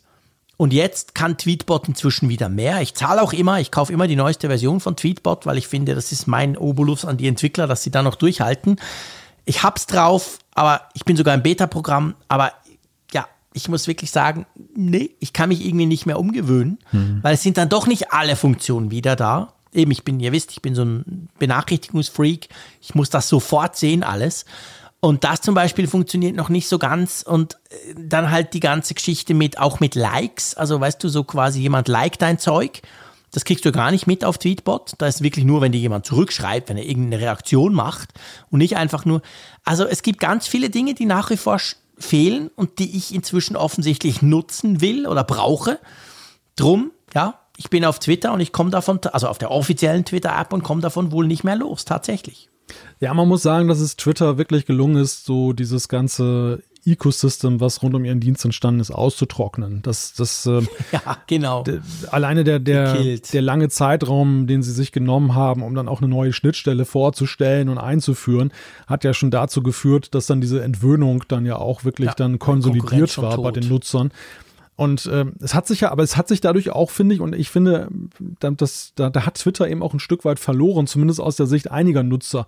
Denn es war ja eben immer der, der Reiz von Twitter auch mit, neben dem einen eigenartigen Charakter des Netzwerkes an sich, dass es nicht so ein Netzwerk war, wo der Bereitsteller des Netzwerkes die alleinige Hoheit hat über den Zugang. Ja. So bei Facebook ist völlig klar, Facebook hat eine eigene App, aber es gibt nicht irgendwie eine, eine Face-App oder so, eine, also so eine Zweit-App genau. sozusagen, die über Schnittstelle dann auch Zugriff nimmt. Das war immer so ein bisschen dieses Nerdige an Twitter, dass es mhm. dann irgendwie ein Stück weit dann noch das offen gab. war. Genau. genau. Ja, genau. Dass, dass auch Entwickler eine bessere Idee von einer Zugangs-App haben mhm. dürfen, mhm. neben mhm. Twitter selber. Und das hatten sie ja tatsächlich ja lange Zeit auch. Es war ja alles besser ja, als die eigene Twitter-App. Alles. Und Twitter hat diesen Change ja nun dann eingeführt, dass sie gesagt haben, nö, jetzt möchten wir aber doch gerne die alleinige Deutungshoheit haben. Und da haben sie sich ja viele Watschen eingeholt. Auch wir haben das ja scharf kritisiert. Sie sind ja. darauf eingegangen, aber wirklich so träge, dass sie am Ende doch das jetzt erreicht haben, was sie erreichen wollten, dass es also zumindest eine noch größere Nische geworden ist, eine Dritt-App für Twitter zu nutzen. Ja, und man muss ja auch sagen, so, so fair muss man sein, die Twitter-App selber wurde auch besser. Ja, stimmt. Also ja. die ist, die ja. hat Features bekommen, die hat UI wurde angepasst, die Bedienung wurde vereinfacht, also die ist auch besser geworden. Und gerade wenn du, jetzt kannst du vielleicht sagen, vielleicht sind das nur so Profi-Twitterer, ein, ein Promille davon, aber wenn du eben auch Twitter auf dem Mac zum Beispiel oder auf dem Windows nutzt, ich nutze Twitter auf, den, den, auf dem Computer, also nicht auf dem iPhone, ausschließlich im Browser. Und da ist es halt inzwischen so, dass es extrem gleich ist, die App und der Browser, und du nicht zwei komplett unterschiedliche Welten. Und da haben natürlich die vielen Third Parties dann auch, verständlicherweise, du hast ja nicht, wenn du schon eh kein Geld verdienst, hast du auch nicht, nicht genug Ressourcen, haben dann da meistens auch nicht mehr nachgezogen. Da gab es irgendwie eine Twitter-App, die auf dem iPhone okay war, auf dem Mac gab es gar keine oder nur eine veraltete. Also auch da hat Twitter natürlich vorgelegt, dass sie gesagt haben, hey, guck, du hast überall die gleiche User Experience eigentlich. Und ja, eben, es ist wie, genau wie du sagst. Also inzwischen habe ich mich total dran gewöhnt, halt auch an die Werbung dran, auch wenn ich gerne dafür zahlen würde, dass sie weggeht. Aber ähm, ja, das ist wirklich eine Enttäuschung, sehr schade und tut mir vor allem unglaublich leid für diese Leute, die das seit Jahren machen, extrem viel Geld und Zeit da rein investieren und ja, eigentlich letztendlich jetzt abgehängt wurden. Ja. Ja, ja, eben. Und, und am Ende ist es auch ein Stück weit Kulturverlust letzten Endes. Genau, absolut, ja. Twitter ist einförmiger geworden dadurch natürlich. Ja, die App Tracking Transparency, wenn wir schon bei Apps sind, die haben wir auch zu den Reinfällen beziehungsweise zum Frust des Jahres getan, gell? Ja. Ja, äh, man muss ja diese, diese Bemühungen von Apple, die, die da den Datenschutz in Apps zu verbessern, äh, differenziert sehen. Jetzt aktuell haben wir diesen Datenschutzbericht gekriegt, wir hatten kürzlich drüber gesprochen, der ähm, wie ich finde, ja einen viel höheren Nutzwert hat, weil er jetzt dann eben dann auch nicht sehr in der Regie der App-Entwickler selber liegt, sondern Apple macht einfach transparent zum Beispiel, mit welchen ähm, Websites oder welchen Servern da die Apps Kontakt aufnehmen. Es wird auch aufgezeigt, schonungslos, äh, wie oft und, und auf welche Sensoren dann des Gerätes dann Zugriff genommen wird. Das ist sehr nützlich für den Nutzer. Das kann der Entwickler wenig beeinflussen. Das sorgt für Transparenz. Das, das ist also der, dieser zweite Teil gefällt besser. Aber dieser erste Teil, den Apple großspurig eingeführt hat, der ja zum Beispiel im Vorsieht, dass wir kriegen jetzt immer ständig diese Nachricht, äh, diese, diese Abfrage, ob wir denn damit leben können, dass mhm. ähm, wir jetzt dann App-Tracking zulassen, damit zum Beispiel dann gezieltere Werbung angezeigt werden kann. Das, ich finde es einen total zahnlosen Tiger, muss ich das sagen. Und mich nervt diese Abfrage mittlerweile auch, weil ich immer denke, was nützt es? Ja, aber das ist das Problem natürlich wir müssen das schon erklären, warum das auf dem Frust des Jahres ist. Genau aus dem Grund, du kommst natürlich draus. Ich, also ich komme auch draus, aber das Problem ist, die meisten Leute klicken da auf Nein, will ich nicht und wähnen sich dann sicher. Und der Grund, warum das Ganze eben beim Frust des Jahres gelandet ist, ist der, nicht weil Apple das macht, finde ich es nach wie vor eine tolle Idee, sondern weil Apple das nicht wir haben das schon ein paar Mal diskutiert, 262 äh, und andere Folgen, dass Apple das ja gar nicht groß kontrolliert. Also ja. wir können uns nicht darauf verlassen, dass dann wirklich Schicht im Schacht ist und da nichts mehr getrackt wird. Richtig. Sondern Apple, das ist ja quasi so, ja, ich halte mich dran, Apple, vielleicht, aber eigentlich bin ich auf Facebook und ich halte mich sowieso an nichts. Leck's mir doch am Arsch, ich mache, was ich will. Und das ist der große Frust an der Funktion. Nicht die Funktion per se und die Idee dahinter. Die ist, behaupte ich mal, eigentlich cool. Ja. Aber es, du kannst dich nicht darauf verlassen, wenn du dort auf Nein klickst, dass du nicht trotzdem getrackt wirst.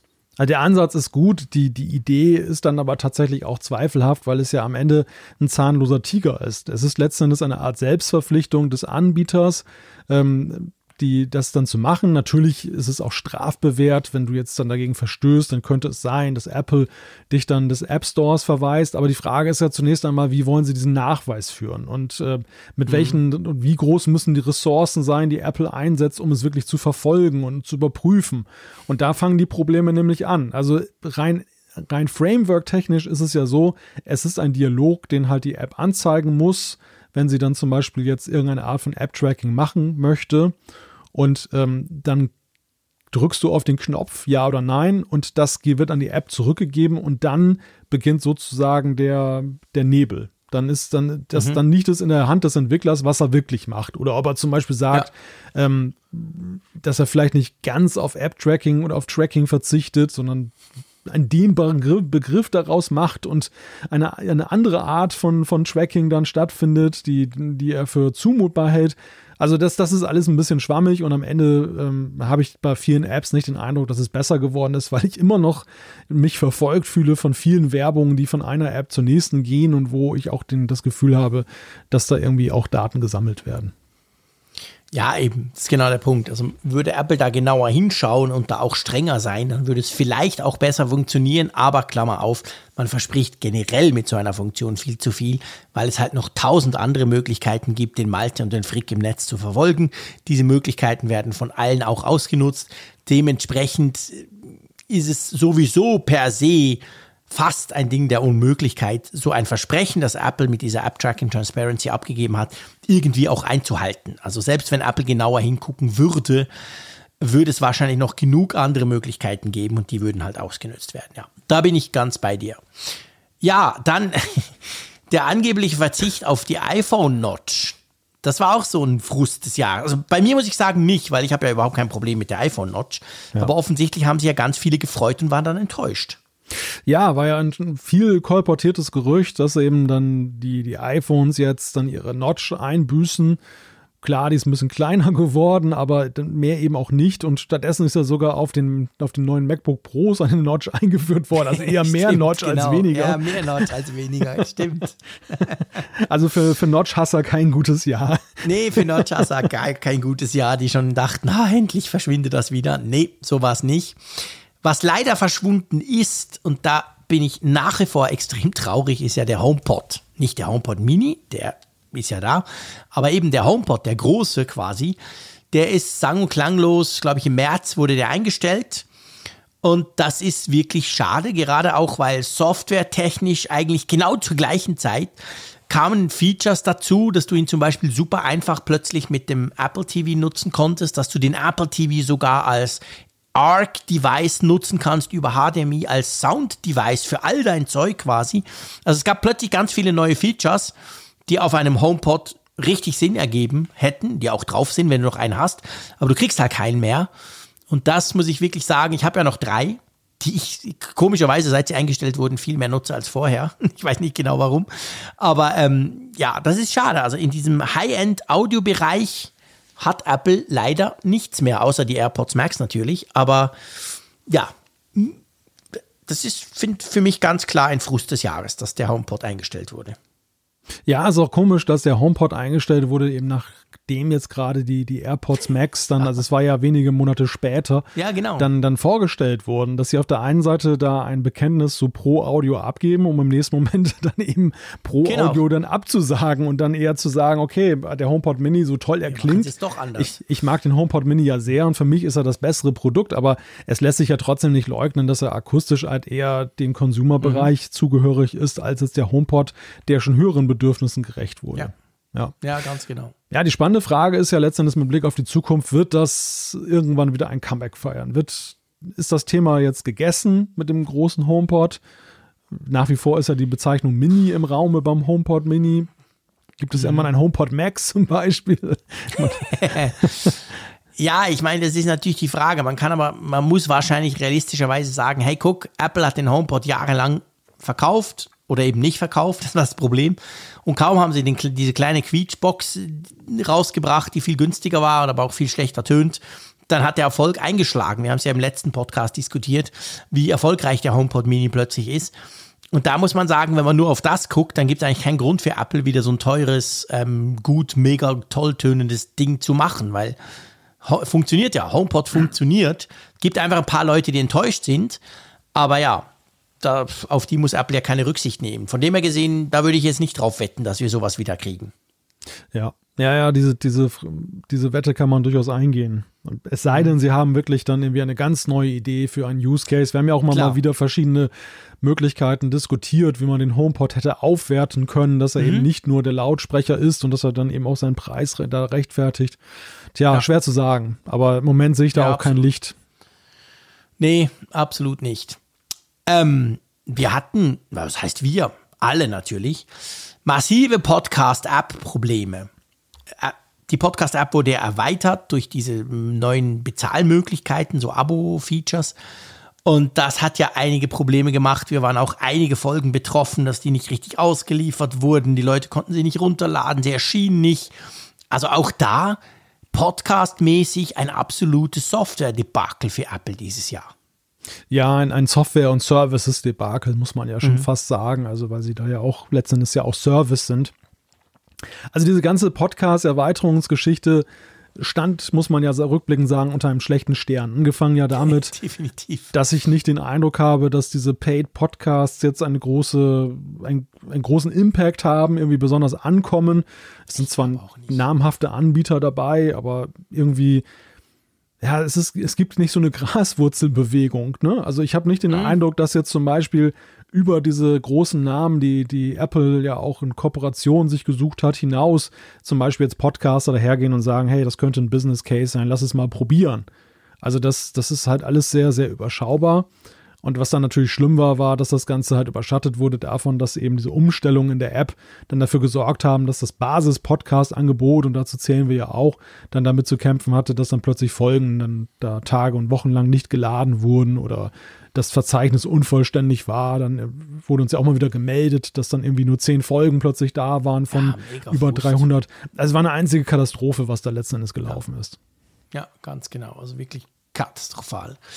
Genau gleich katastrophal war ja auch die ganze CSAM-Erkennung das war, würde ich jetzt mal sagen, der größte Fail von Apple seit Jahren, vor allem der größte PR-Fail. Man hat versucht, das so ein bisschen quasi, hey, wir machen da mal was und wir erkennen da Kinderpornografie. Wir scannen so ein bisschen auf euren iPhones. Aber das hat man irgendwie unglaublich schlecht zuerst kommuniziert. Dann ging es wochenlang hin und her, bis, bis, bis, man überhaupt mal begriffen hat, was da eigentlich geplant war. Dann ein riesiger, wirklich gigantischer Shit Shitstorm, Überwachung wird da quasi aufgezogen. Dann ein zuerst eine Verschiebung, dann inzwischen ist es quasi von Apples Webseite komplett verschwunden. Also das war eines der Debakel, das definitiv hängen bleibt und das uns auch nächstes Jahr noch beschäftigen wird, oder? Das bleibt hängen und ähm, ja, rückblickend muss man auch sagen, hat Apple da vielleicht auch seinen positiven Leumund in Sachen Datenschutz einfach gnadenlos überschätzt. Also haben, sind, sie, sind sie vielleicht davon ausgegangen, dass sie weil sie das Thema Datenschutz ja bislang recht stark besetzt haben, eben auch mhm. als, als Produktfeature, mm, dass, dass, dass sie dermaßen wohl gelitten sind, dass, dass eben keiner jetzt dann wittern würde, dass, dass sie irgendwie äh, Zensur betreiben oder sonst mhm. irgendwie das dann missbräuchlich genutzt werden kann. Also das ist, das ist voll nach hinten losgegangen, die ganze Geschichte. Total. Ja, absolut. Megamäßig über Wochen. Und jetzt natürlich ist der Ruf von Apple, was den Datenschutz anbelangt, massiv beschädigt durch diese Aktion. Und ihr kennt das alles, den Spruch, du kannst jahrelang an deinem Image schrauben, da reicht eben so ein Mist und dann ist quasi alles in Scherben. Ganz so schlimm ist vielleicht nicht, aber im Prinzip schon. Also das war ein, ein, ein was die Reputation von Apple anbelangt, ein, ein massiver Super-GAU. Und ja, mal schauen. Also ähm, das wird uns noch verfolgen, egal ob Apple da was macht. Auch wenn sie überhaupt nichts mehr tun in den nächsten Jahren, wird es immer heißen bei irgendwelchen Dingen, ja, aber die haben doch damals, die hatten doch mal vor. Also das war schon, das war schon ganz heftig. Wir waren ja auch am Anfang fassungslos über die Art, wie das präsentiert wurde und dann auch über, wie es dann weiterging. Also, dass Apple sowas passiert, da waren wir beide eigentlich, das hätten wir nicht erwartet, oder? Nein, also die, alleine diese Verpackung, wie sie es gemacht haben, dass sie drei Themen mhm. da vermengt haben, dass da auch noch ähm, Krass, genau. Missverständlichkeiten zwischen zwei mhm. Teilaspekten, einerseits in der mhm. Nachrichten-App, diese, diese Nacktfotoerkennung mhm. und gleichzeitig eben diese, diesen Scan dann eben dann noch aufgetreten sind, das war für Normalnutzer ja kaum noch nachzuvollziehen. Genau. Dann haben sie ja, ja versucht, dann nach, nachzujustieren, haben dann eben dann gelobt, dass sie dann eben viele unabhängige Stellen involvieren, dass dann mhm. eben sie letzten Endes ja eigentlich nie Herren des Geschehens sind, äh, wenn es darum geht, dann irgendwas zu melden und, und äh, dann da festzu, festzulegen, was dann ähm, dann als, als missbräuchlich angesehen wird. Aber sie haben es halt nicht mehr eingefangen bekommen, die ganze Geschichte. Nee weil am Ende eben auch eine Debatte entstanden ist und ja, gut, ich meine, das betraf am Ende nicht nur Apple, aber Apple ist natürlich immer der, die, die Company, die aufgrund ihrer Dominanz dann dergleichen die in den Fokus gerät, wie du denn überhaupt ähm, bei bestimmten Problemfeldern des Digitalen vorgehen willst. Also wie weit ja. dürfen, sollten Konzerne, am Ende auch der Gesetzgeber in Freiheitsrechte wie Privatsphäre eingreifen um großflächige Probleme, die aus der Privatsphäre erwachsen, in den Griff zu bekommen. Muss man das tolerieren? Ja. Kann man das noch tolerieren, wenn es eigentlich immer schlimmer wird, weil das die, der hohe Grad der Vernetzung eben auch die Probleme potenziert? Also da, da ist eigentlich auch ein ganz spannendes äh, Fragenfeld aufgeworfen worden ja. durch diese Debatte. Nur Apple konnte das natürlich überhaupt nicht recht sein, dass an ihrem Beispiel ausgerechnet diese große philosophische Frage genau. aufgeworfen wurde. Und deshalb ja. haben sie da lieber schnell die Notbremse gezogen, anstatt das auszudiskutieren. Was im Grunde aber schade ist, weil ich glaube, diese Debatte muss so oder so noch geführt werden. Die wird auch noch geführt werden. Ich meine, das ist ja auch die Politik, die ja gleichzeitig extrem viele Begehrlichkeiten hat, die immer stetig steigen. Also das Thema wird extrem, das ist überhaupt nicht gegessen. Das ist bei Apple einerseits nicht gegessen, aber generell gesellschaftlich natürlich auch überhaupt nicht. Und ich gebe dir recht, natürlich hätte Apple das quasi dahingehend drehen können, dass sie gesagt haben, hey, wir wollen das mal zur Diskussion stellen, wir müssen das quasi wir müssten da so eine Art Gesellschaftsvertrag, wir müssten gucken, wie wir da hinkommen. Aber das haben sie dann nicht gemacht, genau. Das war natürlich auch letztendlich eine verpasste Chance, aber das war ihnen wahrscheinlich dann zu heiß, nachdem so viel schiefgegangen ist bei dem Thema. Gut, wir kommen noch zu einem Schlussthema quasi, bevor wir zur Umfrage der Woche kommen. Und zwar geht es darum, ja, was denn jetzt von diesem Jahr blieb oder anders gesagt, was uns denn ins nächste Jahr noch mit beschäftigen wird von den Sachen. Genau. Und dann Position 1 ist ein Thema, das wirklich viel, viel Rauch äh, aufgeworfen hat. Und wo Rauch ist, oder wo viel Rauch ist, ist ja meistens auch Feuer. Das ist das Thema AR-VR-Headset. Das Spekulieren geht weiter. Mhm. Also wir haben kein Produkt gesehen. Wir haben auch nicht mal irgendwas gesehen, was irgendwie in Richtung ähm, API oder so geht. Aber nee, es, es verdichtet sich ja doch immer mehr. Wir reden immer mehr darüber.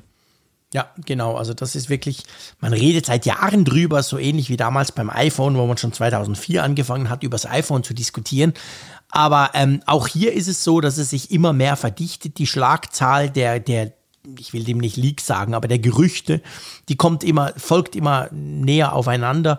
Und ich glaube schon, dass wir nächstes Jahr, ich bin nach wie vor unsicher und ich glaube nicht, dass wir ein fertiges Produkt sehen werden, aber ich könnte mir vorstellen, dass wir auch von Apple ganz offiziell, nicht nur Leaks, irgendwas sehen werden in dem Bereich, das so ein bisschen vielleicht eine gewisse Idee bringt, was vielleicht dann übernächstes Jahr schon als Produkt kommen könnte. Also das wird sich konkretisieren im 2022, in welcher Form auch immer.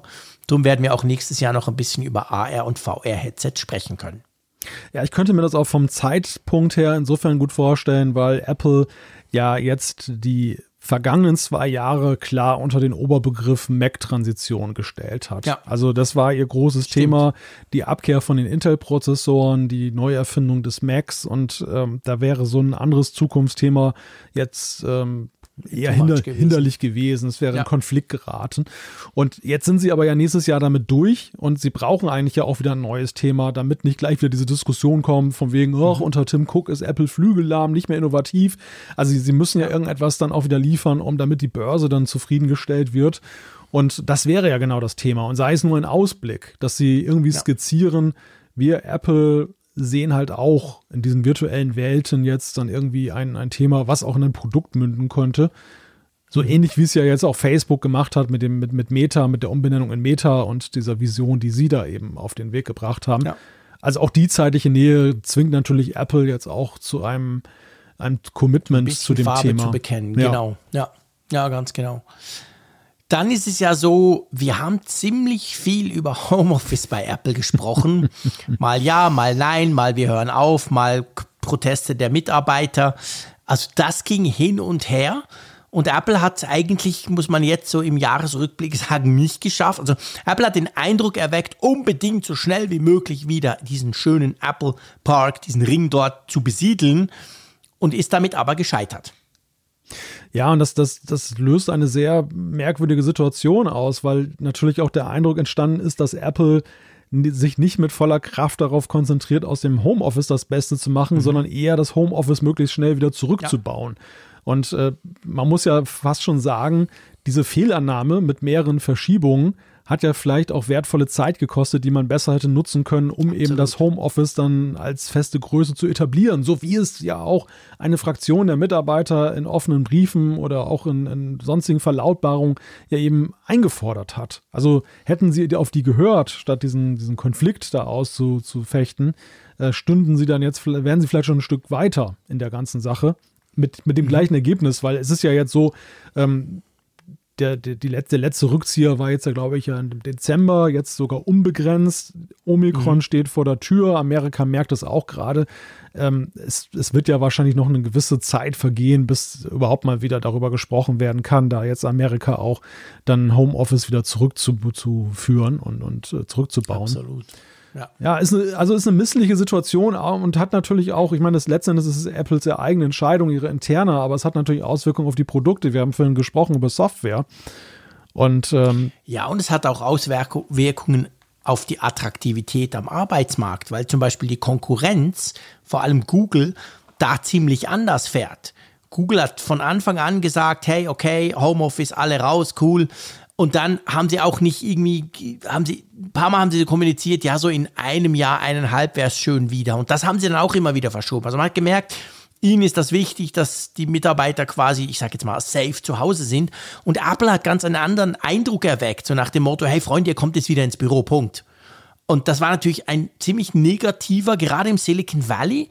Das war jetzt nicht so, ich sag mal, fortschrittlich, modern und wir, wir machen vielleicht eine neue Art zu arbeiten, sondern eben genau nicht. Und ich glaube schon, dass das Apple unter Umständen auch, das konnte man ja auch lesen, im Arbeitsmarkt. Das ist ja ein brutaler Kampf. Gerade gibt es da wieder diese Gerüchte, dass Apple ähm, gewissen Ingenieuren unglaublich viel in Aktien zahlen will, um sie zu behalten, damit sie nicht zu Facebook und Google abwandern. Also da kämpft man krass ja um, um, um Talente.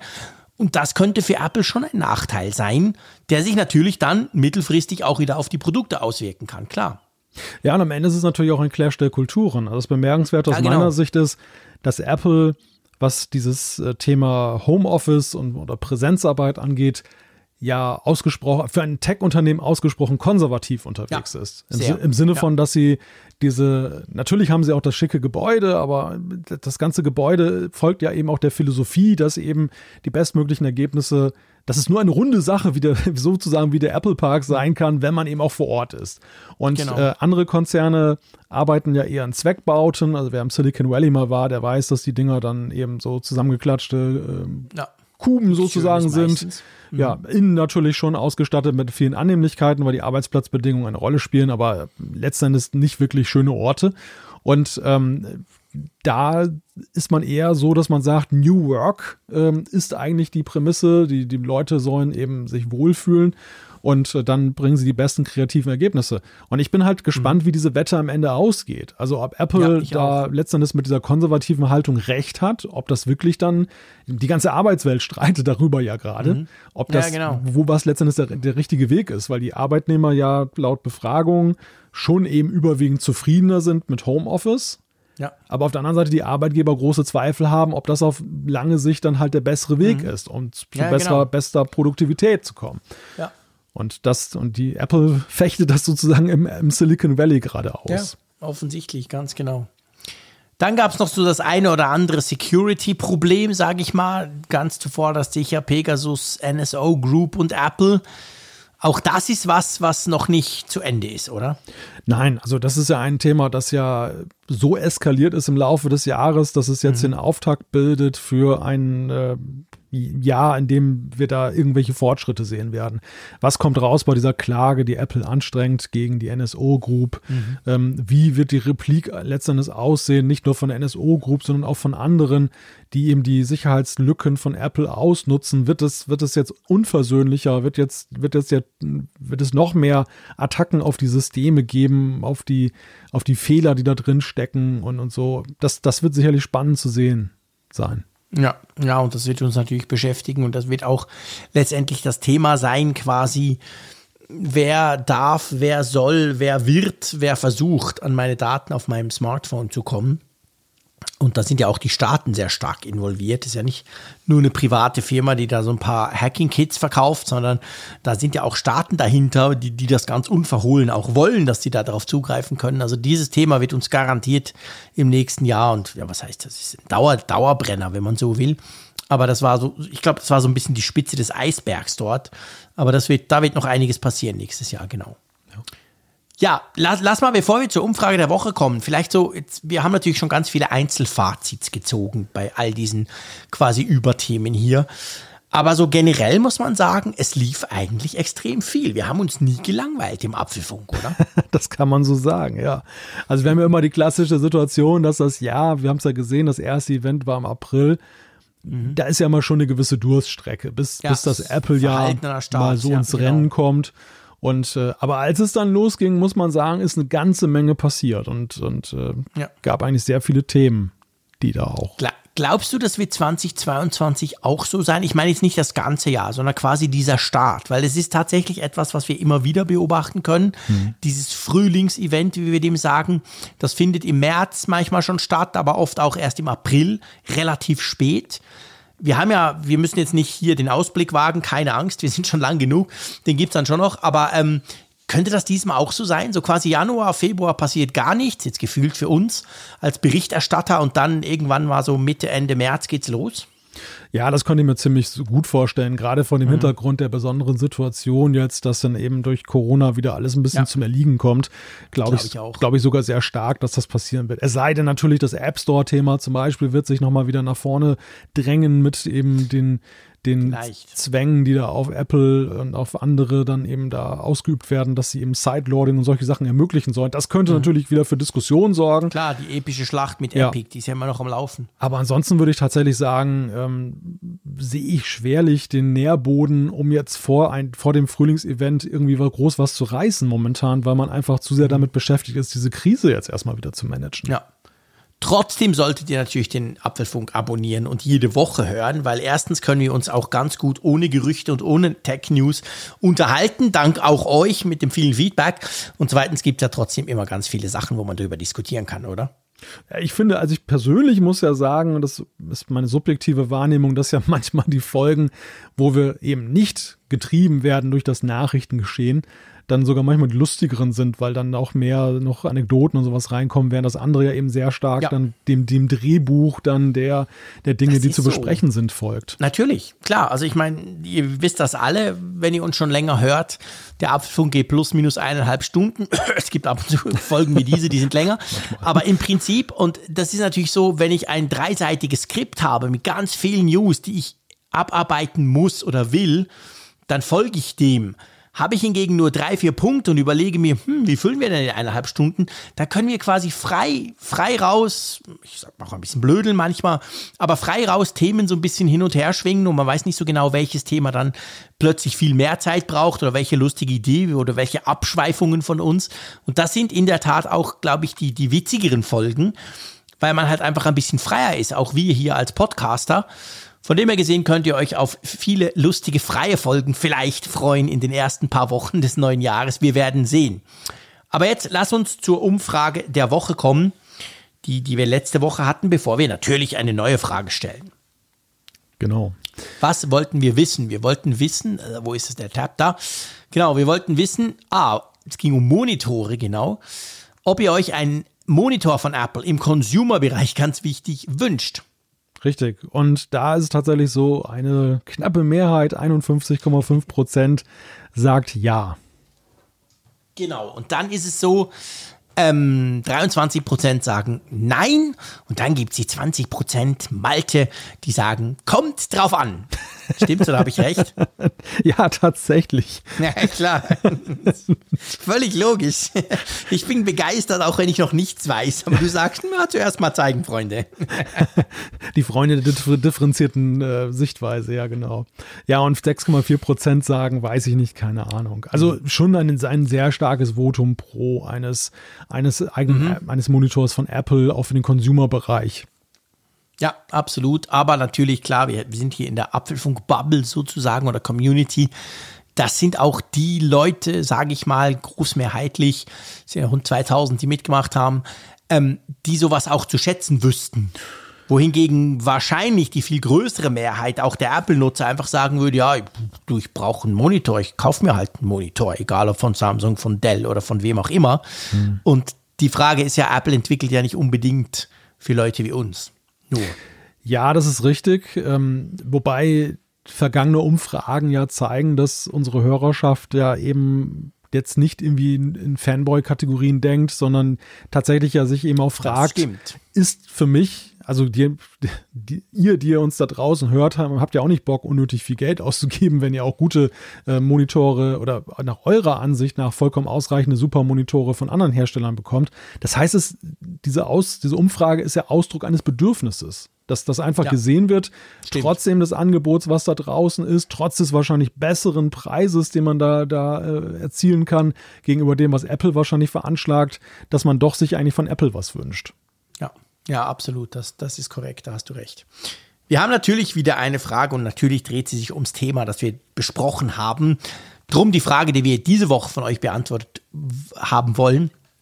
Wie bewertest du das Apple-Jahr 2021? Genau, und da haben wir alles Mögliche dabei, von sehr gut über gut, mittelmäßig, geht so, schlecht, sehr schlecht.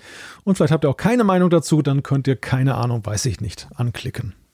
Ganz genau. So, wir machen noch genau ein Feedback. Ich finde das nämlich ein spannend, also wir haben ganz viel spannendes Feedback bekommen, aber wir sind ja schon relativ lang. Etwas. Und ähm, von dem her gesehen würde ich vorschlagen, dass wir einfach noch eines einbauen. Einverstanden? Genau. Und zwar das erste vom Tore.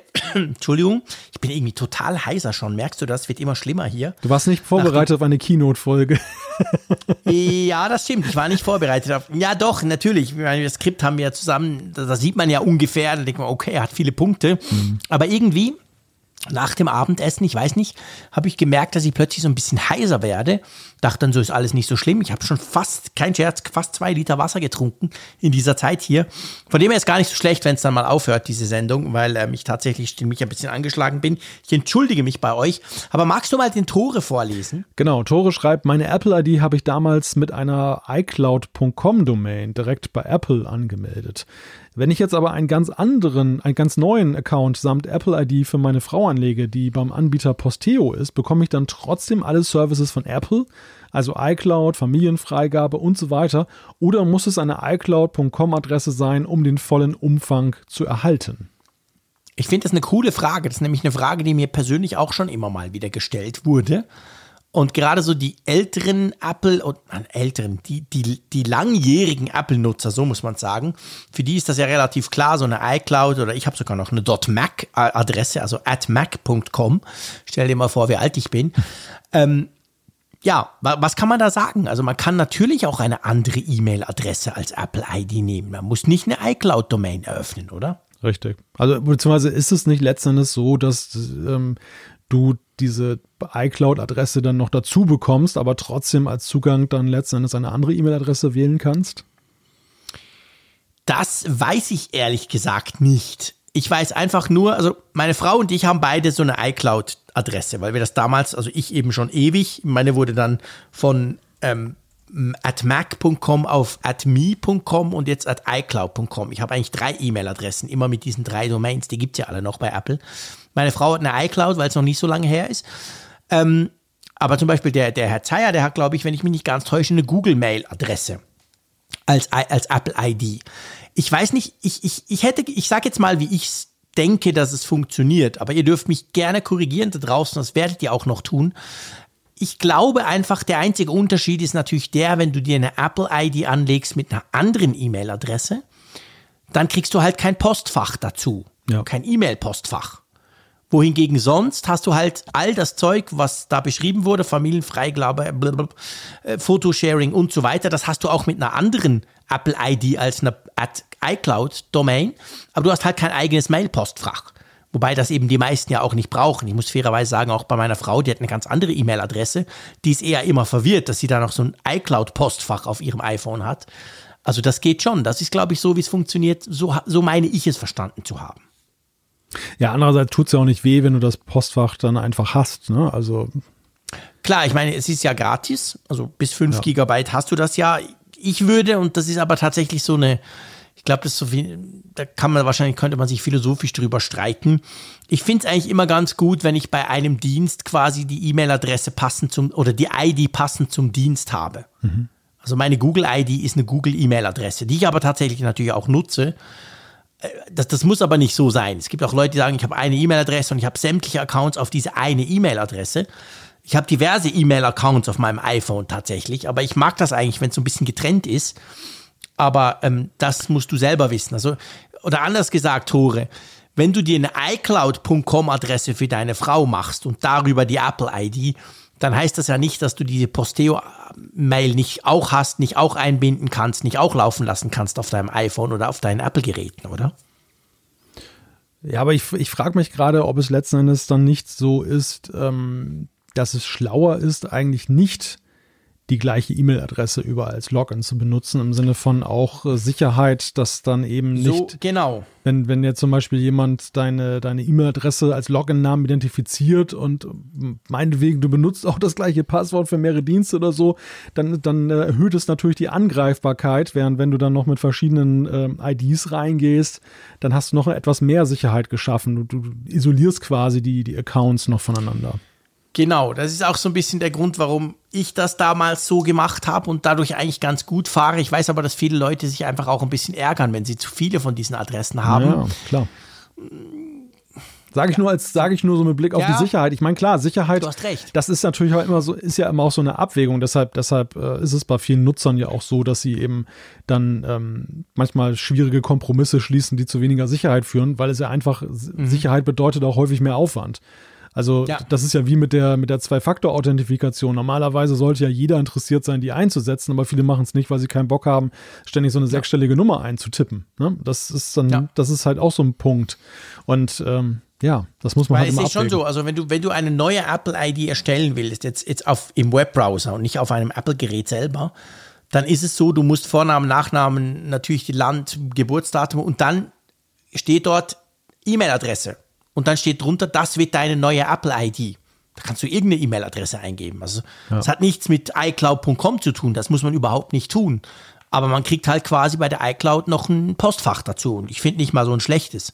Auch gerade was Spam und solche Sachen anbelangt. Das, das Ding funktioniert eigentlich gut. Ja, richtig. Also, Tore, du siehst, wir haben jetzt so ein bisschen, was man kann. Du musst also überhaupt nicht, aber ich glaube, wir haben auch den einen oder anderen Vorteil noch, dass es vielleicht sinnvoll wäre, sowas zu tun.